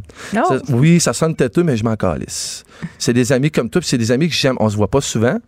Mais nous, on, aimerait ça se voir. On n'arrête pas d'essayer de se voir, mais on reste dans deux villes différentes. Ça, c'est tough. Ouais, mais il y a bien des gens qui pourraient être jaloux de savoir qu'on a quand même notre petite vie par semaine. C'est vrai. Moi, j'arrive ici, puis je repars aussi vite. Puis on se texte souvent ben pour, pour se dire n'importe quoi. Ben, en fait, en fait, je repars d'ici tout le temps souriant. Puis c'est en partie grâce à toi, parce que tu es gentil, parce qu'on entretient. Mais c'est vrai, c'est la vérité. C'est comme ça. Puis si on se voit pas, on pourrait s'en foutre. Je pourrais arriver ici, débarquer, faire mon affaire, puis m'en aller. Mais on est, moi, je suis pas comme ça. Puis je pense que t'es pas comme ça. Puis ça vaut la peine de se faire. Ça vaut la peine, ça. Puis tu sais, quand je pars d'ici, puis tu m'envoies un texto deux jours après, savoir je mets tout ça avec ça ou c'est mieux oui, ça avec ça. Oui, c'est ça que je fais. Oh, mais tu sais quoi? Tu sais quoi? Ben ouais, puis moi, je t'envoie un email, dis excuse, j'ai poursu ma VIP pass pour ton lancement, je peux-tu l'avoir? Hey, L'autre fois, il m'a fait me gosser une ceinture dans un vieux t-shirt. C'était très beau, mais à distance, il m'expliquait comment faire parce que j'avais envoyé un outfit, mais il me dirait ça, ça serait plus beau qu'une ceinture Jen. J'en ai pas. Mais je veux que tu le saches, Jen, ça me touche, puis ça me fait plaisir, puis j'aime ça, puis on développe une genre de relation différente de toutes les autres. C'est ma relation. Devant public. exactement, c'est encore, encore mieux comme ça. Mais en, mais en terminant, ce qui est important aujourd'hui pour moi, c'est c'est pour ma fille. Tous ces questionnements-là qu'elle a sur l'amitié, je faisais ça pour elle aujourd'hui. Puis je dis à ma fille aujourd'hui, stresse pas avec ça. Reste gentil, reste avenante, reste serviable, comme que t'es. Sois pas maintenance. Non, ben en tout cas, ça c'est d'autres choses, mais en fait, tu reste, reste comme que t'es là, puis tu vas en avoir mille fois plus que ton papa des amis différents puis des amis de toutes sortes. Parce que pour elle, l'important, c'est l'amitié, puis c'est ça qui compte. Puis juste de se poser la question déjà là, je dis, tu gagnes tu vas gagner à rester comme ça, mais c'est sûr que tu vas te tourmenter. Mais la seule chose que tu pourras jamais demander dans ta vie, ma petite fille, c'est que tu pourras pas demander aux gens qui t'aiment comme toi tu les aimes. Parce qu'on décide pas ça dans la vie, comment les gens vont nous aimer. Puis en terminant, je veux juste dire bonne année scolaire à tous les petits trolls de la planète. Hmm, merci, Master Bugarici, pour cette chronique. Encore une fois, ma foi, fort émouvante. On pourrait t'écouter euh, tantôt aux têtes enflées de 5 à 6. Oh, yes! Geneviève Peterson, la seule effrontée qui sait se faire aimer. Jusqu'à 15, vous écoutez Les effrontés. Maudit nègre, retourne dans ta boîte de joueurs de couleur, membre d'Al-Qaïda, poseur de bombes, physique de Pee-Wee. C'est épouvantable d'entendre ça en 2019. Ce sont des insanités euh, qui ont été entendues par les membres de l'équipe québécoise de baseball au championnat canadien ce week-end au Nouveau-Brunswick. Ça se passait au stade, au stade pardon, Ironman de Miramichi. On parle de cette situation euh, délicate et dégoûtante, disons-le, avec Daniel Bellil, président de la Ligue de baseball majeure du Québec. Bonjour, Monsieur Bellil. Bonjour, madame. Écoutez, moi, quand j'ai lu ça, j'étais j'étais là. Je me disais en 2019 que de tels propos racistes puissent se tenir dans des stades de baseball, pour moi, ça dépasse l'entendement. Ben, c'est pour ça un peu qu'on a voulu euh, décrire la chose euh, parce que nous, comme je l'ai mentionné euh, dans, le, dans le texte, mon relationniste euh, l'a mentionné, nous, au niveau du Québec, dans nos euh, neuf stades, on a une politique contre ça, justement. c'est Il y a un message enregistré qui joue avant chaque match. si ça se produit, les gens peuvent être expulsés sur le champ, dépendamment de l'acte et des propos. la sécurité, on n'y est pas avec ça. On arrêter un match tant que les gars sont pas sortis. Appeler à la police à la limite. Hmm.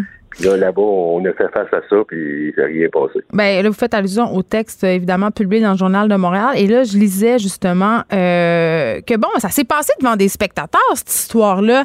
Et là, évidemment, les gens en avaient assez. Donc, on a délégué quelqu'un pour aller dire euh, aux trois hommes, je crois qu'il est question de trois hommes dans la trentaine ici, euh, qui insultaient les joueurs. Et ils ont envoyé cette personne-là pour leur dire d'arrêter. Mais ils ont continué prétextant qu'ils avaient payé leur billet. Oui, ben, ce qu'on m'a répondu, moi, parce que j'ai intervenu la première fois, hmm. Euh, j'ai été leur essayer de leur entendre, faire entendre raison, mais bon, euh, j'ai une fin de non-recevoir. Euh, je vous le dis de façon polie, là, je vous dirai pas les mots que j'ai eus. Vous êtes fait envoyer ben, promener. Ouais, promener, puis euh, je suis à réciter, je pense que euh, ça en aurait pris physiquement à moi. Là. Oui, mais par rapport à ça, j'ai une question, euh, Monsieur euh, Bellil. Je me dis, est-ce que le fait qu'on peut on peut qu'on puisse consommer de l'alcool dans les stades, ça joue là-dedans? Parce que je pense notamment à la situation en France où dans certains stades de soccer, on a interdit justement la consommation d'alcool parce que ça dégénérait, là. Bien, c'est sûr que si on n'a pas de contrôle, ça n'a pas de sens. C'est ce que je blâme aussi dans ce dossier-là, c'est que ces gens-là, ils étaient là à une heure pour notre match. Euh, à, à, la fin du deuxième match, à 7 heures autour de bon, 7 heures moins quart, je vous dirais, il était encore là.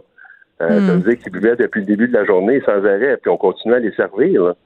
Ben, de, servir de la boisson, c'est une chose, mais de ne pas contrôler les quantités, ce qui n'est pas facile toujours, mais on peut voir quand quelqu'un est en état de briété. Ben, moi, je pense que c'est ça le nerf de la guerre. Euh, je parle du stade de baseball, mais des situations comme ça, déplorables, où des gens euh, se comportent de façon totalement inacceptable, euh, il y en a aussi dans les, dans les arénas de hockey, puis souvent, justement, c'est dû à la consommation d'alcool. Mais là, je veux qu'on se parle de Fernando Fernandez. C'était le joueur visé par les insultes.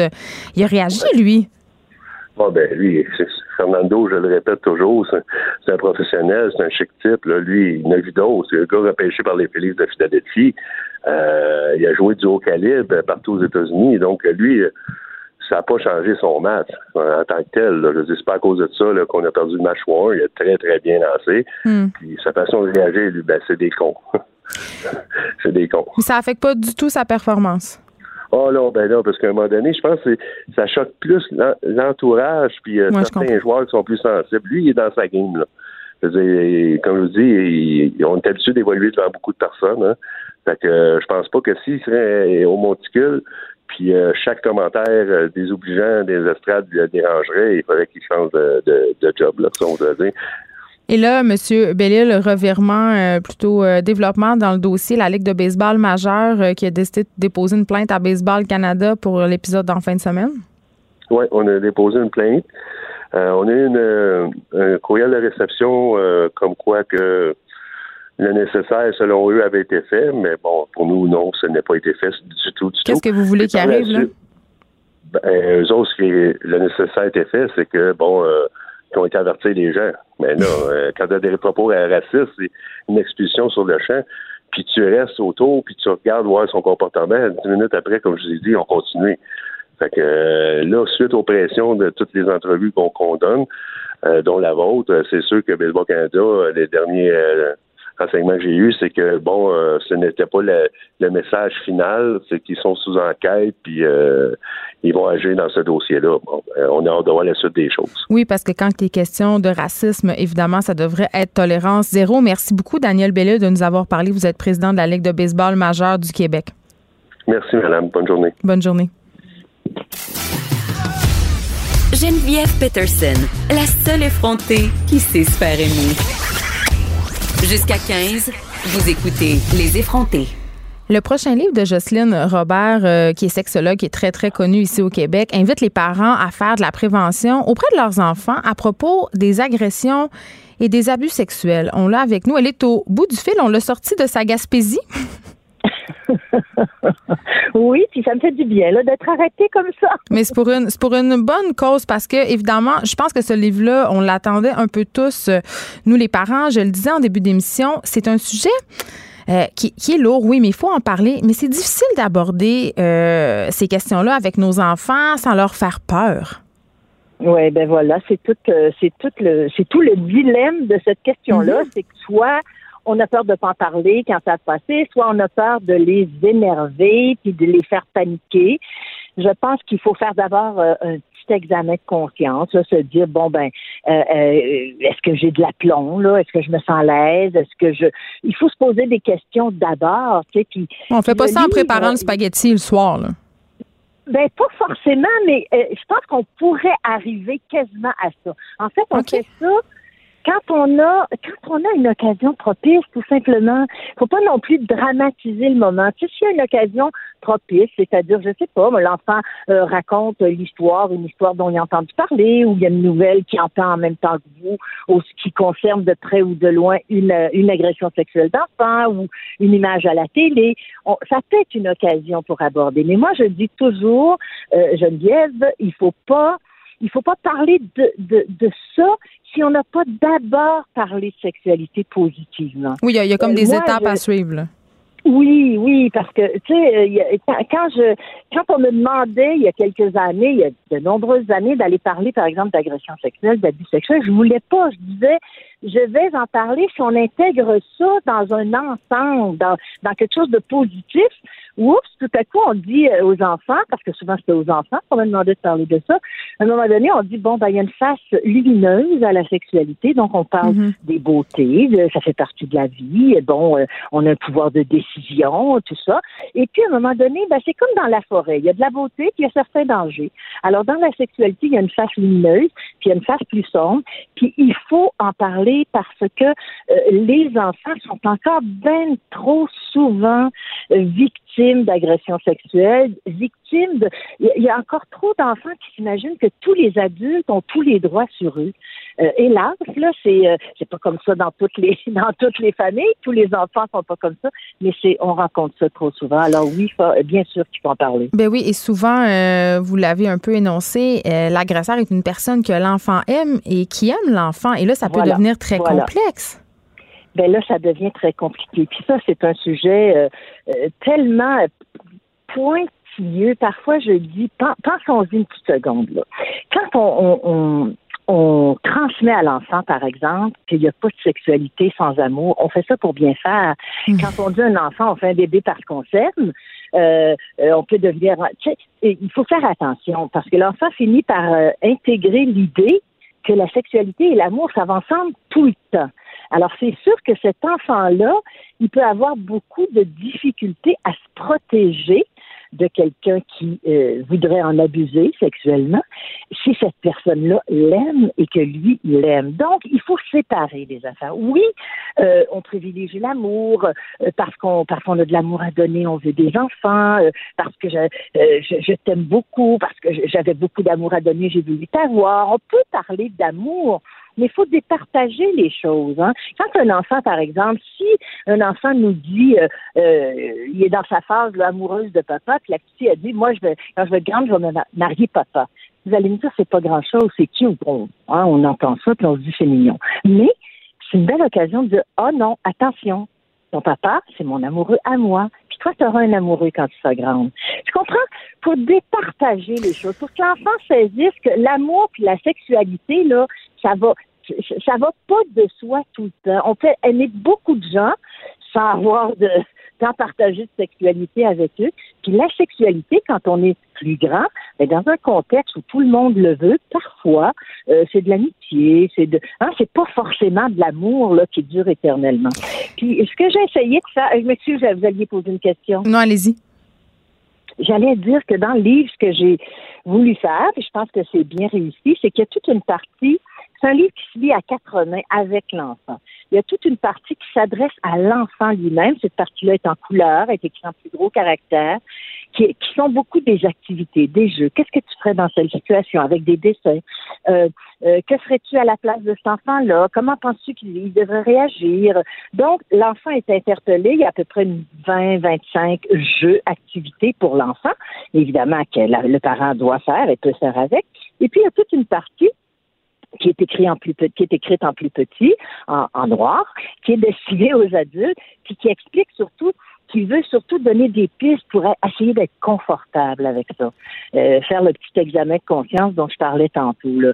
Se poser des questions, puis essayer de d'avoir le plus d'aplomb possible parce que la personne, l'adulte qui est insécure, qui est, qui est bouleversé, ben c'est forcément euh, elle va bouleverser l'enfant. Alors c'est ça qu'il faut qu'il faut éviter. Mais oui, puis j'imagine aussi qu'il y a des gens qui ont vécu de l'abus étant enfants, qui doivent avoir la discussion avec leurs enfants et que ça doit devenir euh, excessivement compliqué. Je veux qu'on se parle de la question du consentement, Jocelyne Robert, parce qu'évidemment, il y en est question dans ce livre-là. Moi, il y a quelque chose dont j'ai été témoin plusieurs fois dans ma vie et j'ai bien envie de vous entendre là-dessus parce que moi, ça m'a toujours fait tiquer. Vous savez, quand on dit à un enfant, avant de partir d'un endroit, va faire un câlin à ta matante ou à ton, à ton ah, mononcle, donne, un bisou à, donne un bisou à un tel. Même, puis là, on voit que l'enfant veut pas, puis en quelque sorte, on le force à y aller. Ouais, ben ça, c'est ça, ça fait partie. Un chapitre là-dessus. Là, euh, j'appelle ça les codes éducatifs à repenser. Là, ça s'adresse au chapitre qui s'adresse aux parents. Euh, on ne doit pas, on ne doit pas exiger. Tu sais, le, moi là, je suis grand-mère, je suis même arrière-grand-mère. Euh, je regrette, mais si ma petite fille, mon petit-fils, mon arrière-petite fille euh, veut pas me donner de bisous, là, ben alors, euh, tu sais, il faut, les parents doivent respecter ça. Parce, qu'on a tendance à penser que c'est les bonnes manières. on est gêné, on veut pas que notre enfant passe pour un sauvage, comprends-tu? Puis, on veut qu'il soit bien élevé. Hein. C'est la même chose pour la personne qui. Combien de fois des enfants m'ont dit, mais oui, le monsieur, il faisait pitié, il était tombé, il m'a demandé de l'aider, il s'était foulé la cheville. Mais ce qu'il faut dire à l'enfant, c'est dans ce temps-là, là, tu lui dis, je vais aller dire à un adulte de venir vous aider. Point, puis tu disparais de là. Alors, tu sais, la politesse, c'est aussi de d'être euh, d'être vigilant. La politesse, c'est pas de, de, faire tout ce que l'adulte nous invite à faire. Mais pour la question des baisers obligés, des petits becs à, à grand-papa, puis à mon oncle un tel, non, si l'enfant n'a pas envie de le faire, faut respecter ça. Puis c'est les bases du consentement. Mais absolument, c'est les bases du consentement. Puis c'est, c'est comme ça, si on fait ça, qu'on transmet à l'enfant qui est obligé finalement de faire que tous les adultes lui demandent. Puis hmm. si euh, mon oncle un tel ou grand-papa est pas content, combien de fois j'ai entendu, moins récemment, là, tu sais, par exemple, viens me donner un beau bec, tu vas avoir ton cadeau, là. Ben, je regrette, mais il C'est une stratégie qui est déployée par plusieurs agresseurs ben sexuels de donner des cadeaux après, tu sais. Absolument, absolument. Puis il faut être clair aussi, tu sais, euh, il faut être clair sur le message. Euh, quand on, on disait pendant longtemps je pense qu'on le dit moins. Il euh, ne faut pas accepter de bonbons d'inconnus. En fait, Là, c'est rendu le petit chien, la peur collective. Bon, c'est ça. Le, petit chien, le monsieur qui a perdu son chien, puis euh, tout le, tout le tralala. J'ai été témoin, moi, de quelqu'un qui a un enfant en l'appelant par son prénom. Donc, le prédateur avait euh, quand même exploré le terrain pour connaître le prénom de l'enfant. Il avait dû entendre d'autres enfants l'interpeller qui avait dit euh, euh, salut euh, bon disons qu'il s'appelait je sais pas moi Pascal. Salut Pascal. Euh, allô Pascal écoute je suis un ami de ta maman puis il faut que je t'amène à être, à l'hôpital sais m'a demandé de venir te chercher pour venir là. Alors ça c'était épouvantable c'est très confondant pour un enfant. Les stratégies puis là je dis ça puis je veux pas épleurer apeurer non parce qu'on est tous rendus un peu parano là quand même. Moi l'année ah, passée au parc oui l'année passée au parc que fréquente mes enfants il y avait un monsieur avec son chien qui était assis devant le module de jeu, puis il y a des parents qui ont appelé la police. sais, le monsieur, il faisait juste prendre sa marche ah avec son ah là. Non, ben c'est ça. Il faut pas, euh, pas tomber dans la psychose collective non plus. Là. Euh, absolument pas. Au contraire, je pense qu'il faut trouver le, juste milieu qui est de ne pas dramatiser et de ne pas banaliser non plus. Alors, c'est pas forcément facile. Puis là, euh, je reviens sur quelque chose que vous disiez plus tôt. les, les, personnes, il y a des beaucoup de personnes adultes qui ont vécu de l'agression puis de l'abus sexuel, puis qui, dans certains cas, paniquent bien plus que d'autres, ou parfois vont avoir peur que le conjoint répète ce qu'il a vécu avec l'enfant. Ça, là, il faut faire attention. C'est, ce sont tous des questions de l'examen de conscience qu'il faut, euh, mm. il faut, euh, comment dire, il faut se les poser ces questions-là pour essayer de voir où sont nos fragilités, pour être capable d'avoir après ça euh, de l'aplomb et puis faire confiance à l'enfant. Une fois qu'on les a informés, il ne s'agit pas de les harceler, il faut leur faire confiance aussi, qui ont plus de temps en temps. Puis ça, ça a été mon plus grand souci, puis je pense que c'est, on y est arrivé. Euh, ça a été de présenter ça à l'enfant, même si c'est un sujet dramatique, d'une manière ludique. Et pas, pas, la chose qui est ludique, mais la, mais la façon de l'aborder. Voilà la façon de l'aborder. Alors, ça s'appelle Te laisse pas faire et ça sort le 4 septembre aux éditions de là. Merci, euh, Jocelyne Robert, pour euh, ce livre qui, je crois, va connaître quand même un certain succès parce que, euh, comme bien des parents, on se retrouve assez mal outillés quand vient le temps d'avoir ces discussions quand même importantes avec nos enfants. Merci de nous avoir parlé.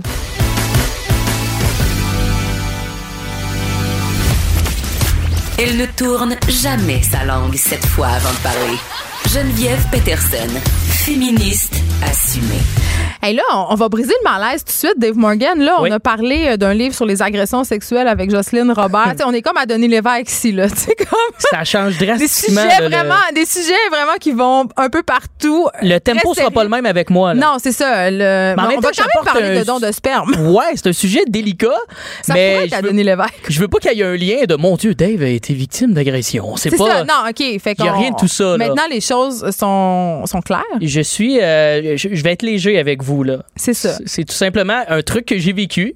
Parce que là, je comprends que tu en as parlé aux auditeurs. D'ailleurs, ben, bonjour les auditeurs. Ce que je disais, parce qu'au début de l'émission, j'aime bien dire euh, quel effronté euh, va être avec nous. Et là, je uh-huh. disais, bon, Dave est là, puis grosse question existentielle aujourd'hui. Il y a des amis à lui, ce sont des femmes, hein, des femmes lesbiennes. Oui, en fait, c'était même pas des amis, mais c'est des femmes en couple. Moi, pour c'est des femmes en couple, c'est ça. Arrêtons donc de dire ça. Bon, qui t'ont demandé d'être leur donneur de sperme officiel. C'est plus piqué que ça, je te Là là, comment ça se peut? je t'explique. Moi, je fais euh, la première partie de Mariana Maza. Et euh, en, étant sa première, oui, très big, merci. Euh, on va toujours parler avec le public après les spectacles. Et Mariana attire quand même une communauté assez large, dont les LGBTQ. Je plus, plus maintenant, c'est ça. J'oublie toujours si. Je suis là pour toi. Donc, tu sais, les... c'est pas rare que les lesbiennes pensent que Mariana est lesbienne, puis c'est pas rare que les gays pensent que Mariana est gay, parce que. C'était ma petite blague. Mm. Mais euh, c'est que Mariana euh, attire toutes sortes de gens genre qui, qui s'assument c'est beau à voir c'est une de ses grandes forces et ça a fait en sorte que moi après les spectacles j'ai euh, été confronté à un couple qui me surprit et non pas par son orientation sexuelle un couple de demoiselles qui m'ont demandé d'être. Euh, J'ai ça que tu dises, les demoiselles. Ça ben, m'a toujours tombé ses nerfs. Sais-tu pourquoi? Mais parce que quand je travaillais dans un bar, les gros Gino là, qui oh. cruisaient, ils disaient tout le temps Oh, ça, c'est une belle demoiselle. Ah, mais c'est pas parce que j'ai une chemise avec des, euh, un peu funky que je suis un Gino. Un peu Gino. Ben, non, mais en tout cas. Ben, c'est femmes, c'est filles. Tu vas peut-être me faire euh, associer le mot demoiselle à quelque chose de positif. Ben, ça serait bien, parce que je crois que c'est positif. Une demoiselle, c'est une, une, jeune femme, là. Je crois que c'est. OK. Je sais, j'ai pas dit ma belle princesse. Deux belles princesses sont venues me voir. Exact, là, ça, ça serait un peu touché. Mais ces filles-là m'ont demandé, à la blague, mais en même temps, pas à la blague. Hey, on a vraiment aimé ton show, t'es vraiment drôle. Euh, euh, on veut des enfants, on est un couple. Veux-tu être notre donneur de sperme? Ils m'ont demandé ça direct. Mais moi, je me demande qu'est-ce qui se passe dans leur tête. au moment où ils regardent le spectacle, là, tu peux pas trop parler. Tu sais, comme t'as de l'audience à côté. C'est quoi, tu te regardes?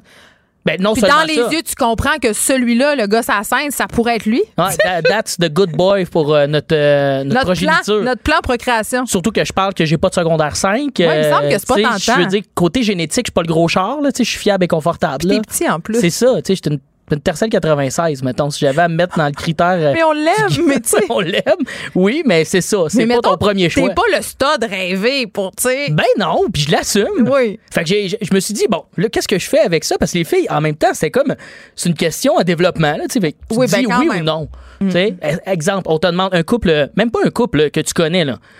deux, deux hommes en couple viens de te voir. Geneviève, j'aimerais ça que tu sois euh, notre mère porteuse. Mais moi, comme être enceinte est la chose que je déteste le plus sur la planète, c'est impossible que ça arrive. là. C'est sûr que l'investissement est beaucoup plus. C'est donner du sperme, c'est se crosser d'un Kleenex ou là dans un pot versus porter un enfant.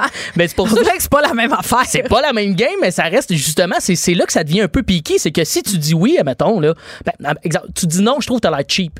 Mais là, en même temps, t'as le droit, là. T'as le droit de dire non, mais je veux dire, ces filles-là ont besoin d'un spermatozoïde, tu sais, juste un. on a tous besoin d'un spermatozoïde. Juste un, puis c'est parti, là, tu sais. Puis les gars, tu l'as dit, c'est assez c'est fréquent. C'est fréquent qu'on se masturbe. Ah, ouais. Puis à chaque fois, on dit que c'est à peu près un million de spermatozoïdes, je veux dire. Des enfants euh, sacrés au vidange. C'est pas le dernier panda de la forêt tropicale. C'est un peu ça que j'essaie de voir là-dedans, c'est qu'il y en a beaucoup. Tu sais, pourquoi pas. Mais là, quand ils te demandaient ça, là, ces deux filles-là. Ouais. Tu sais, mettons, c'est parce que, tu sais, je comprends donner son sperme puis il n'y a pas de conséquences. Mais un, tu le sais tu l'as donné, tu le sais que ça a donné peut-être un enfant, puis ces filles-là, ils s'attendaient-tu à ce que tu t'impliques dans la vie de l'enfant? Exactement. Comme humoriste, tu veux dire. Non, puis il y a ça. Moi, je suis, moi, je suis fragile à l'adoption parce que j'ai un père adoptif. Fait qu'on dirait que, est-ce que je vais revoir ou non cet enfant-là? Ben là, tu voudrais pas pas le revoir. Tu sais, ça c'est intriguant, là. Ben oui, exemple, ben eux, ils disent non, on veut que tu, tu nous donnes et que, tu sais, on, s'arrange avec le reste, high five, tu sais, comme à lutte, puis, euh, tu sais, je retourne plus sur le ring, là, tu sais, j'ai plus rapport. parler assez longtemps pour en venir à ces Je dirais que ces filles-là m'ont réécrit sur Facebook par la suite avec un sous-entendu de ça pourrait être intéressant.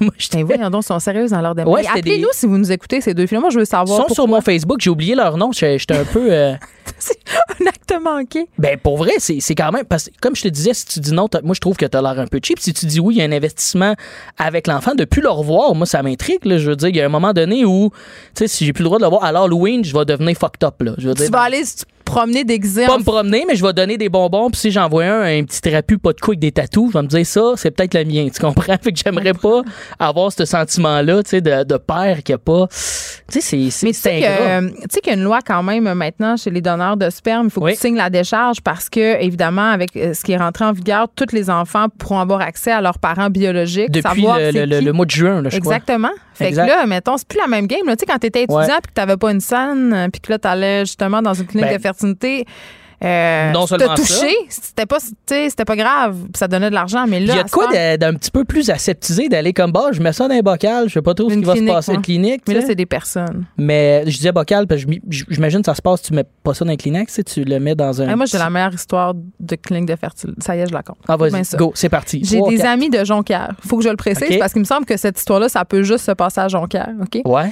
Ces amis-là avaient de la misère à concevoir Dave Morgan. Et là, euh, le gars, il travaillait à Bay James, OK, parce que, bon, il était sa construction.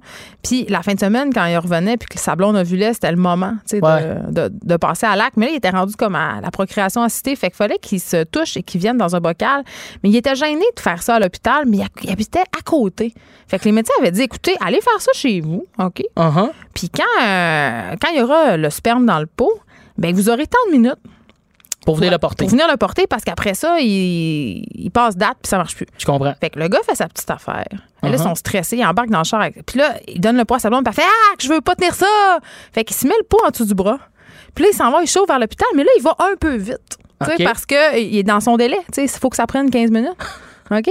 Uh-huh. Il se fait arrêter par la police pour vitesse avec son pot de sperme. Wow! Je te le jure. Y a et là, et là, il dit Monsieur l'agent, je suis désolé, ça a l'air bizarre, mais j'ai un pot de sperme en dessous du bras, tenez là. j'ai besoin d'aller à l'hôpital. Et crois-le ou non, l'agent de police l'a suivi jusqu'à l'hôpital et il a donné son ticket pareil. Ah, ça, c'est chien, par exemple. Mais est-ce que ça aurait pu être vu comme euh, de l'exhibitionnisme, de comme euh, je me promène avec mon sperme? Je sais pas, mais en tout cas, il a eu son ticket de vitesse de 128 Mais au moins, il a escorté, j'ai baguette. Mais il avait son sperme en dessous du bras. Non, il l'a pas escorté pour genre dire va vite, je t'accompagne, là. Il l'a suivi. Ah ouais? Pour lui donner son ticket. Ah, ça, c'est poche. Je quand même. Je trouve que c'est une bonne histoire de don de sperme quand ouais, quand même. C'est un peu féroce comme policier, je trouve, dans c'est ton fin, pays. Là. Il y a un petit couple qui a de la difficulté à concevoir le pauvre dos de son sperme en dessous du bras. Ils ont réussi? Est-ce que. Fait preuve d'humanité. Non, ils n'ont pas réussi. Ah, en plus. Mais ils ont adopté des enfants. Fait que ça, juste, ça leur a coûté un ticket. C'est ça. Un autre, un autre brique de plus sur la déchéance financière liée à l'adoption. Mais moi, je te, ramène à, mon anecdote où là aussi, c'est délicat de dire quand tu es en couple. Moi, ça fait cinq ans que je suis en couple. Là, mais je dire, sais. De dire à ma blonde, ouais, là, m'a donné mon sperme. Euh... Là, comme, moi, est-ce que tu comme une infidélité? c'est ça, tu sais, c'est un peu parce que, mettons, on ramène ça à la clinique, t'es mal pris, tu veux faire de l'argent. Je crois qu'ils payent pour faire ça. Ben oui. Une somme euh, quand même considérable. Je, pense, que c'est 125 piastres. Mon Dieu, le nombre de crossettes, je, vraiment... je, serais millionnaire. Je serais millionnaire en ce moment. tout le monde. Tout ça le monde. pas de sens. Ils appellent ça l'or blanc, c'est pas pour rien. Je savais même pas ça. C'est épouvantable. Ah ouais? Faut pas que je quitte mon, ma job d'animatrice. Pourquoi? Ben, en même temps, côté demoiselle, c'est un peu plus difficile de se masturber et rendre ça payant. Là. Je veux pas te briser ton ben, rêve. tu peux le faire euh, devant des caméras. Ça, c'est pas mal ah, payant. c'est vrai, j'avais oublié ce détail-là. On peut toujours rentabiliser la sexualité féminine. C'est vrai, c'est vrai. C'est pas mal plus payant que nous autres, même, ouais. Mais 125 pièces la shot? Quand même. Mais bon, hmm. moi, de dire ça à ma blonde, tu sais, c'est est-ce de l'infidélité? C'est pour aider un couple. Il y a de quoi de. Moi, en plus qu'on a parlé d'avoir des enfants, moi puis ma blonde. Mais vous pouvez être enceinte en même temps, ça serait vraiment fucké. Ah, ça serait weird. Surtout que même ma blonde, elle me dit, d'après euh, ma génétique, elle aussi, elle aimerait ça avoir un donneur de sperme. Fait que tu comprends que.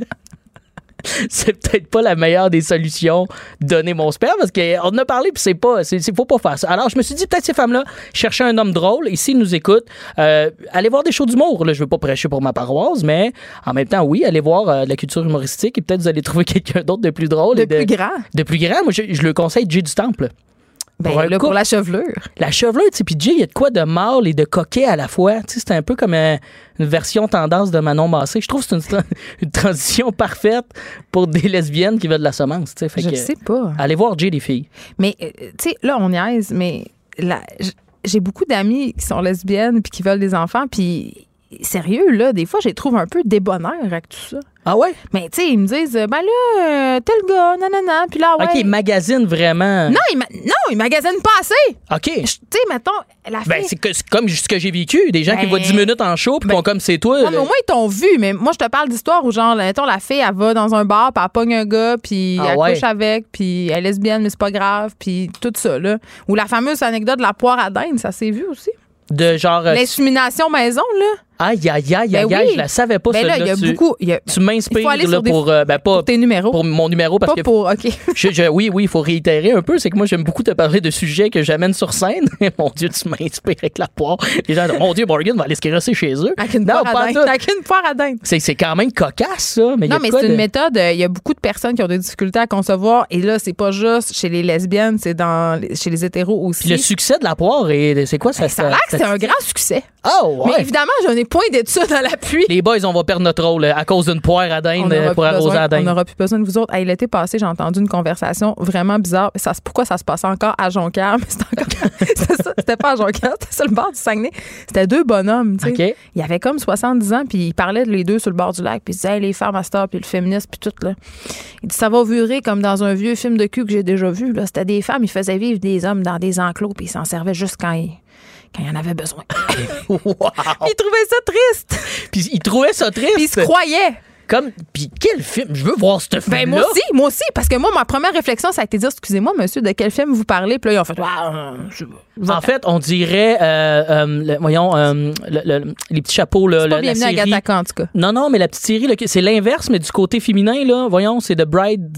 Ah oui, euh, Bright's Tale. Bride, c'est quoi Bridesmaid? Tale. On demande aux rechercher. Non, non, c'est la nouvelle série. Ben, la nouvelle. Mon Dieu, c'est une nouvelle, série. Ils sont rendus à la deuxième ou Non, troisième non, c'est, saison. c'est la nouvelle série parce qu'il va y avoir une saison 2 de Margaret Atwood, qui est une écrivaine Exactement. canadienne euh, qui a fait. euh, bon, attends, on va retrouver. Ça. On a l'air vraiment inculte. On là. est Mais très c'est la inculte. servante. C'est parce que c'est la servante écarlate en et français. Mais ce que tu me racontes, c'est l'inverse. Tu vois, mais c'est Oui, un peu.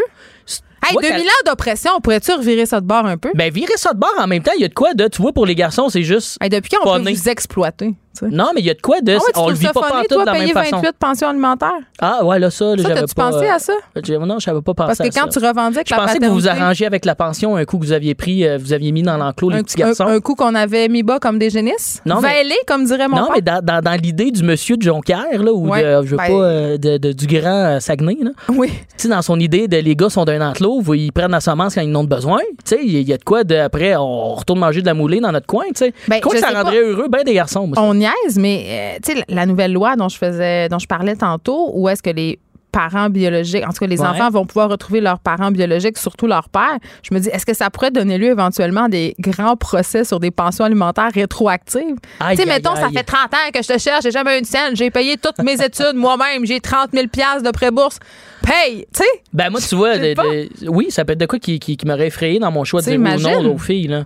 En même temps, 20% de mon salaire sur 10 ans, tu sais, il aurait fait de quoi avec mon 1000 piastres, tu sais? Pendant 10 ans. C'est ça, c'est tout ça pour dire que je gagne mal ma vie. Mais, Mais euh, plus pour longtemps, vu que tu fais la première partie de Mariana Madza. ben, ça se termine bientôt, là, je suis dans la misère, là, fait que je, je m'accroche à toi là, pour Ben, que tu me donnes un poste heureusement, à que, heureusement que tu as ta chronique aux effrontés pour arrondir tes fins de mois. Heureusement. Tu heureusement. vas revenir la semaine prochaine. Tout à fait. Un, Hey! un autre, euh, un autre, une autre brique sur l'étalage de ta fortune. Peut-être, et qui sait, je peut-être va vendre euh, ma semence. Tu pourrais- ben là, c'est ça. Parce que là, si vous Peut-être écoutez- aller vivre ça puis vous ramener un peu des, des fun facts de comment ça se passe. Ouais, mais je pense que si vous nous écoutez puis vous êtes intéressé par la semence de Dave Morgan, peut-être nous écrire puis nous donner pourquoi. Oui. Pourquoi ça serait vous qui choisirez pour donner sa semence? ce- cet étalon. Allez-y petit, en, en seulement petit et non petit scolarisé. étalon. Petit- Et avec non un contre oui, contre-plongée, ça le fait. Vous allez voir. Mais oui, je serais curieux d'entendre. Commentez-moi. là. Comment t'es Com- Commentez-moi pourquoi je serais un bon donneur. En deux chroniques, en plus, les gens me connaissent pas vraiment. Allez au feeling, la première impression, comme on a parlé la semaine dernière. C'est ça. Pourquoi? Go. Pourquoi, Pourquoi? voudriez-vous? Mettez Ou des prix aussi, je suis, je suis peut-être achetable. C'est épouvantable. Hey, J'espère que ta blonde nous écoute pas. Ah, sûrement, elle doit parce que là, tu nous as jamais dit euh, si elle trouvait que c'était une bonne idée ou une mauvaise idée. là. Ben non, ben moi, de ce que j'ai compris d'elle, c'était hilarant. Elle a ri de Parce A qu'elle à Z. comprenait pas. Elle comprenait pas l'idée. Mais c'est un peu blessant pour toi, ça? Euh, ouais. Bon. Ben, blessant, mais en même temps, euh, c'est cool de voir l'ouverture de ma copine qui est juste dans le. Ben, c'est bien drôle, ça. Tu sais, il y a bien des gens qui rentreraient à la maison après un spectacle ou que- quoi que ce soit, un verre, qui- dans un bar, qui se font dire ça par des filles, puis là, il y aurait une crise de jalousie, peut-être. Fait que j'ai pas eu ça avec C'est pas ma des gens normaux, ces gens-là. là? Peut-être, tu sais, je sais pas. mais aussi, on appelle à savoir si les filles aussi euh, qui m'ont demandé ça m'écoutent. Je me rappelle pas si ça, ça s'est peut-être passé au Saguenay. Mais voyons, là, Saguenay. Dans le coin de, de Rivière-du-Loup. Ah, OK. C'est euh, proche quand même. C'est proche. Il y a quelque chose qui. Ça se ressemble dans le vibe. Mais bon, c'est tout pour ma chronique. J'ai rien d'autre à ajouter. Moi, ben, c'est parfait parce que c'est fini. J'ai juste envie euh, de, voir les commentaires. Là, ben, attends, là, je pense que les gens sont en train de composer des lettres. Ils sont en train de monter leur dossier. Oui, un peu de décorant, mais envoyez-moi une boîte de chocolat, des trucs de même, ben, des fleurs. là. Parce qu'on euh, on répand pas comme ça, ça semence à tout vent. C'est ça. ça finit bien ta chronique. On te retrouve jeudi prochain, Dave Morgan. On s'arrête un instant. On se parle encore. Euh, on va faire du petit people après la pause.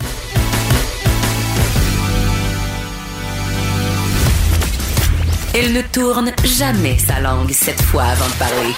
Geneviève Peterson, féministe assumée. Potin, potin avec Frédéric Guindon en remplacement de la papesse Caroline G. Murphy, qui est Frédéric, qui est producteur de contenu numérique pour le sac de chips. Donc, un éminent, quand même spécialiste de la chose. oui, le cardinal du potin. Ouais, si, elle est papesse, je suis cardinal. Ben, je pense que oui. OK.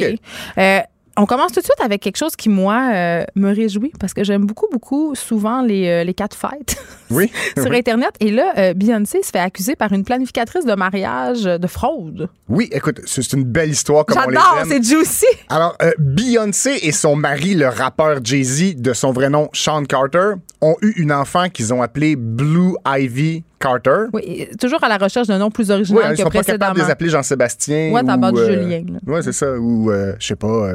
Marie-Ève. En tout cas. Mais moi, j'aime ça. Julie. Julie Carter, ça, ça aurait fait le, le, Mais au Québec aussi, hein, quand même, euh, il y a des influenceurs qui donnent des noms bizarres. Mais ça, on va en parler tantôt. On va en reparler plus, tard. Euh, donc, il existe Blue Ivy Carter, qui est la fille de euh, Jay-Z et, et, Beyoncé. Et il existe aussi aux États-Unis une madame qui organise des mariages et qui a une compagnie qui s'appelle, tu l'auras deviné, Blue Ivy. Oh là là. Et en 2017, Beyoncé, elle, elle a décidé, puisque le, prénom de sa fille était très original, de le de faire les, les, demandes pour le déposer comme marque de commerce. Donc l'enregistrer. L'enregistrer, voilà. Et euh, la madame qui, elle, organise des mariages sous le nom de Blue Ivy est un peu coincée par ça, parce qu'elle peut plus, il faut qu'elle change de nom, euh, ça fait pas son affaire. Et là, elle, elle, fait des recherches un peu et elle réalise que Beyoncé n'a absolument pas euh, la volonté de faire du commerce sous le nom de Blue Ivy Carter. Non, elle fait juste se penser bonne. Elle fait juste se penser bonne. Et en fait, ce qu'elle veut, et c'est là où, il y a fraude, c'est qu'elle veut empêcher les autres d'utiliser le nom de Blue Ivy pour que ce soit quelque chose qui appartienne seulement à sa fille. ça seulement pas pour dans, le monde ou en fait plutôt aux États-Unis une seule chose qui s'appelle Blue Ivy et que ce soit sa fille. Et là, ce qu'elle tente de démontrer, cette madame-là, qui s'appelle euh, Véronica Morales, donc l'organisatrice de mariage, c'est qu'il y a fraude et qu'il y a un peu usurpation parce qu'ils ont absolument pas la, volonté. On s'entend que cette femme-là n'a pas les reins assez solides pour se battre contre ben- la fortune de Jay-Z et Beyoncé Knowles. Non, mais je pense pas qu'elle est pauvre non plus parce que je suis allé faire un petit tour sur oh, son site web. C'est pas une petite organisatrice de C'est pas, pas, des, euh, pas des, des, cabanes à sucre, c'est des mariages somptueux. Donc, euh, possiblement qu'elle est euh, fortunée, mais peut-être pas au point, évidemment, de, de, de Jay-Z et Beyoncé. Ça sent le coup de pub, non? Euh, c'est un beau petit coup de pub si c'est le ben, cas. Ben, tu sais, parce que se ramasser dans un, dans un procès ou même avoir des altercations avec ce couple-là, qui est un des plus médiatisés aux États-Unis, c'est bon pour les affaires. Ben voilà, puis là, ça, ça, se chicane par euh, avocat interposé, puis ça s'accuse de ci, de ça. Euh, ah, puis c'est super, on peut suivre ça. Il y a des allusions sur les médias sociaux, c'est très, très, très juteux. Et Beyoncé a même dit qu'elle lui avait proposé l'an dernier de lui vendre son entreprise pour 10 millions de dollars. Donc, ça du se peut que. Change. Du petit change, voilà. Hmm. Revenons au Québec avec notre Véro national. Véro Inc., parce que je pense que maintenant, on pourrait l'appeler comme ça. C'est son nom, Véro Inc. C'est l'équivalent de, Beyoncé et Jay-Z. C'est euh, Véro et Louis. Morissette. Exactement. Euh, tu sais qu'ils ont une fondation qui s'appelle la Fondation Louis et Véro, ou Véro et ben, Louis. voyons donc, toi. Oui, qui, une fondation qui vient en aide, en fait, qui a pour but de construire des milieux de vie adaptés pour les personnes autistes de 21 ans et plus. Donc, c'est un sujet dont on a beaucoup parlé cette semaine. Ben oui, parce qu'on sait que les parents, souvent d'enfants euh, qui sont atteints de troubles du spectre de l'autisme, ben, ils sont un peu décontenancés quand vient le temps euh, de penser à leur avenir parce qu'évidemment, ils vont vieillir, ces parents-là. Et que ferons-nous des enfants qui vont avoir besoin de ça? Mais ben, ces maisons-là sont là pour ça. Puis Guylaine Gay aussi est porte-parole. Donc, on les a vus beaucoup dans les médias cette semaine. Et là, Véro, elle essaye de rejoindre Britney Spears. Oui, c'est ça. Alors, c'est c'est par euh, le biais du comédien Félix-Antoine Tremblay. En fait, euh, la Fondation Véro et Louis organise une vente de garage des artistes dans laquelle ils mettent en vente des, des objets ayant appartenu à des, artistes connus des Québécois. Les gens peuvent faire des... Euh, en fait, des enchères, donc ils peuvent faire des, offres pour acheter les objets des vedettes. Et donc, le comédien Félix-Antoine Tremblay, lui, a eu l'idée de contacter Britney Spears pour mettre la main sur une paire de chaussures que Britney Spears avait posté un peu plus euh, tôt sur Instagram. Donc, c'est ses premières chaussures Louboutin qu'elle s'était achetées il y a quatre ans, des chaussures d'une valeur de 4000 dollars. Mais y a encore quelqu'un qui s'intéresse a à Britney Spears, B à ses chaussures? Parce qu'à part pour se demander si oui ou non elle est victime d'un vaste complot familial et si son compte Instagram et sa réelle possession, je veux dire, il me semble que les souliers de Britney, je ne paierais pas 4000 pièces pour. Non? Ben, il y a peut-être Mettons qu'il y aurait les souliers de bien d'autres vedettes que j'achèterais avant ceux de. Qui est Bradley Cooper, Bon, qu'est-ce que je ferais avec? Je sais pas. Non, mais j'ai jamais compris ça, moi. Le, le, fétiche des choses ayant appartenu à des vedettes. je sais qu'il y en a, il y a Michel Barrette qui collectionne des, affaires. Non, mais pas juste des voitures, mais des, euh, mettons un, artefact qui, qui a touché aux Doors. Là. j'ai jamais, le, le, cure-dent de Jim Morrison. J'ai jamais compris ça, moi, ce fétichisme-là. Jamais. Je t'avoue que je ne comprends pas non plus. mais que, oui, ben, en, fait, ça, c'est, en fait, c'est le prix qu'elle, elle les a payés à l'époque. Oh, là, ça va être plus cher. Ou, moins, on ne sait pas. Peut-être qu'ils ont perdu de la valeur. Si, vendent ça, si ils réussissent à rejoindre Britney ou l'équipe qui contrôle ben son voilà, Donc, ils ont tenté de la rejoindre par Instagram. Ben et Britney doit avoir des millions d'abonnés. Je n'ai pas le nombre exact je suis pas sûr que c'est Britney sur son téléphone qui répond individuellement à chacun des messages qu'elle reçoit sur Instagram. tu, sais, tu sais que le compte de Britney est possiblement contrôlé par son entourage qu'elle n'a pas accès. C'est ça ah, la ben rumeur des ben conspirationnistes. Donc, c'est un drôle de choix je trouve, de la part euh, euh, de, ce comédien-là. Si ça se produit, mm. hein, advenant le fait hypothétique que ça se produise, donc il pourrait peut-être y avoir euh, les chaussures de Britney à vendre pour le bienfait de la Fondation Verrouille Louis. Hey, chez vous, tout le monde. On croise nos doigts, Louis, ça, on lui souhaite bonne chance. Je serais plus intéressé à acheter un pogo. Un pogo de Britney? Non, un, un pogo en un général. Pogo. Tu sais, comme. Même si c'est pas le plus dégelé de la boîte, je l'achèterais plus. Le deuxième. Le deuxième plus dégelé, je l'achèterais plus que les vieux souliers de Britney. Dans quel elle Ah, c'est dégueulasse, de toute façon, des souliers dégelés avec ça. Bon. Ben, ah non, elle les a pas portés. Ben voyons! Elle les a pas portés. encore plus ben, Elle les a mis sur une tablette puis elle les a regardés. C'est des Louboutins à 4000 C'est tellement qu'éterne euh, des souliers Louboutin, c'est juste les gens parvenus qui ont ça. Bon, je l'ai dit, j'ai fait mon édito sur les souliers à la fameuse semelle rouge. Marina Orsini, elle, toi, chose. Emily? Eh oui, son fils Thomas. Qu'elle a eu avec Serge Postigo? Oui, exactement. Euh, il a eu 17 ans, Thomas, cette ben, semaine. C'était son anniversaire. Voilà, c'était ça la nouvelle. Non, c'est pas vrai. ah ouais. Mais c'est un gros. C'est un gros passage, hein, 17 ans. Ben, 17 ans, c'est 18 ans moins 1.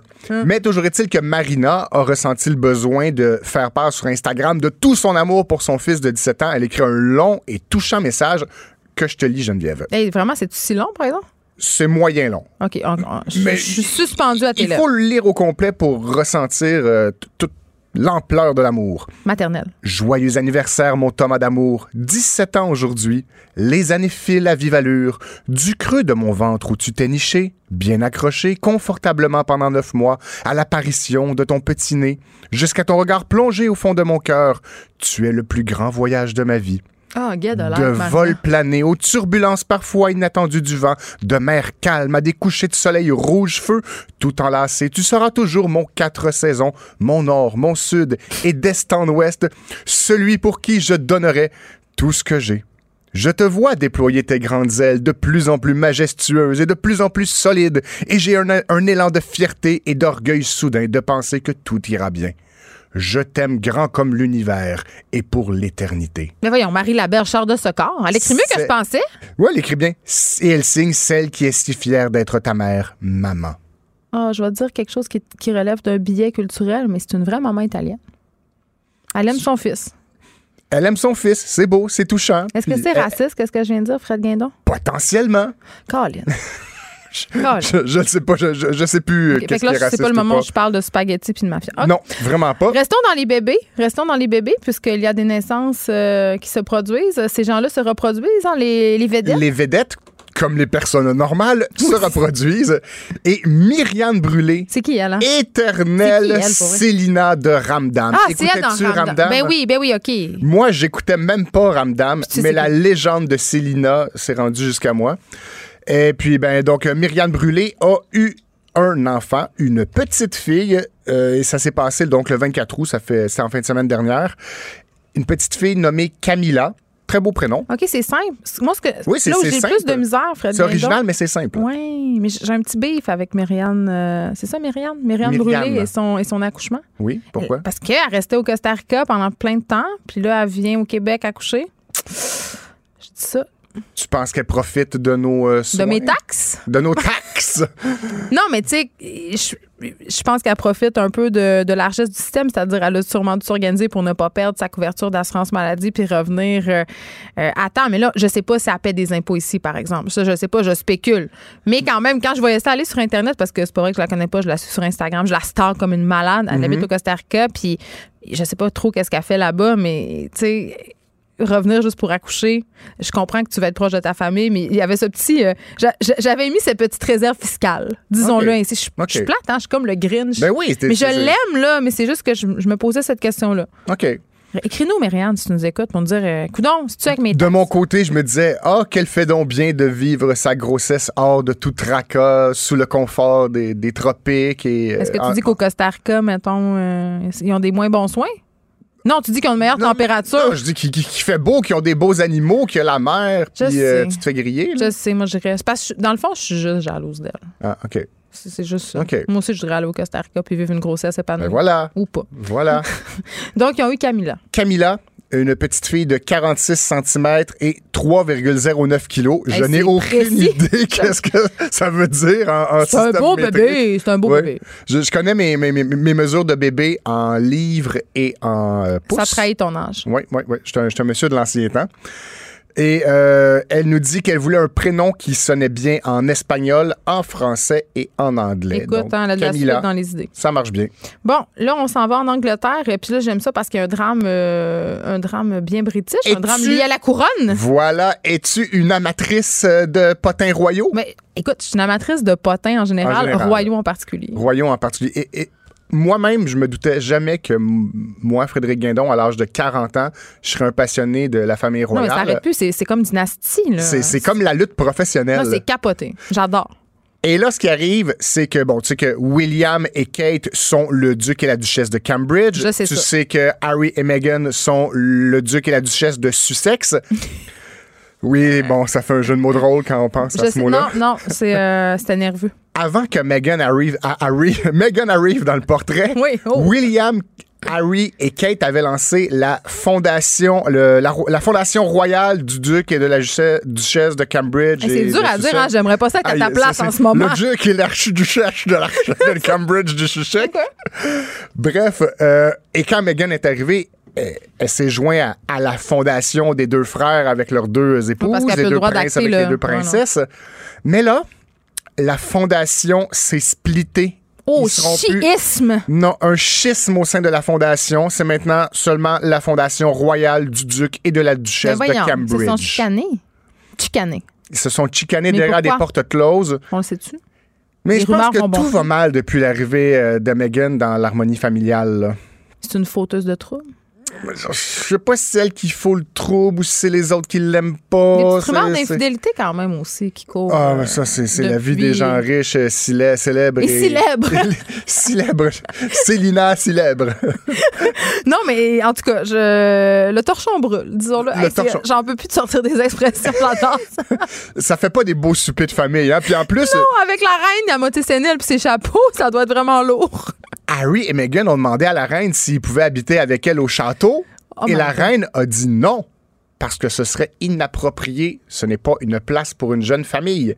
Alors, elle les a envoyés dans le chalet à côté euh, qui s'appelle le C'est sûr qu'un château pour une famille, tu sais, c'est... Le, domaine de Frogmore. Mais pauvres, eux autres sont obligés d'habiter juste le domaine au lieu mhm. du château. C'est quand même une épreuve. C'est dramatique. OK. La misère des gens riches et célèbres. Il nous reste un peu de temps. Euh, Freddie Mercury, il est mort. Oui, il est mort, mais il est apparu cette semaine dans la côtelette de porc qu'un homme est en train de faire cuire. OK, là, c'est comme les gens euh, de la religion qui voient la face de la Vierge sur leur toast, mais là, c'est version Freddie Mercury. C'est pas tant un potin qu'un insolite. Euh, ah, j'adore ça. Fait qu'il a vu Freddie dans sa, sur sa voilà, côtelette. un Britannique de 47 ans est en train de faire cuire sa côtelette de porc dans la poêle quand il a vu apparaître Freddie Mercury euh, dans, dans la viande. on en parle ici aujourd'hui au Canada. On en parle C'est viral. Oui, parce que c'est viral et c'est pas la première fois hein, que de que Freddy apparaît sur une côtelette de porc. personne célèbre apparaît dans de la nourriture. T'as parlé Jésus sur les tosses, mais savais-tu qu'il y avait eu récemment aussi Rocky au Québec, Rocky Balboa qui était apparu dans un morceau de viande à fondue? Et euh, une personne qui avait des genoux semblables à Kim Jong-un et ou Denis Coderre avant l'entraînement de boxe là. Et là là. Oui, malheureusement, à la radio, on peut pas voir ces choses-là.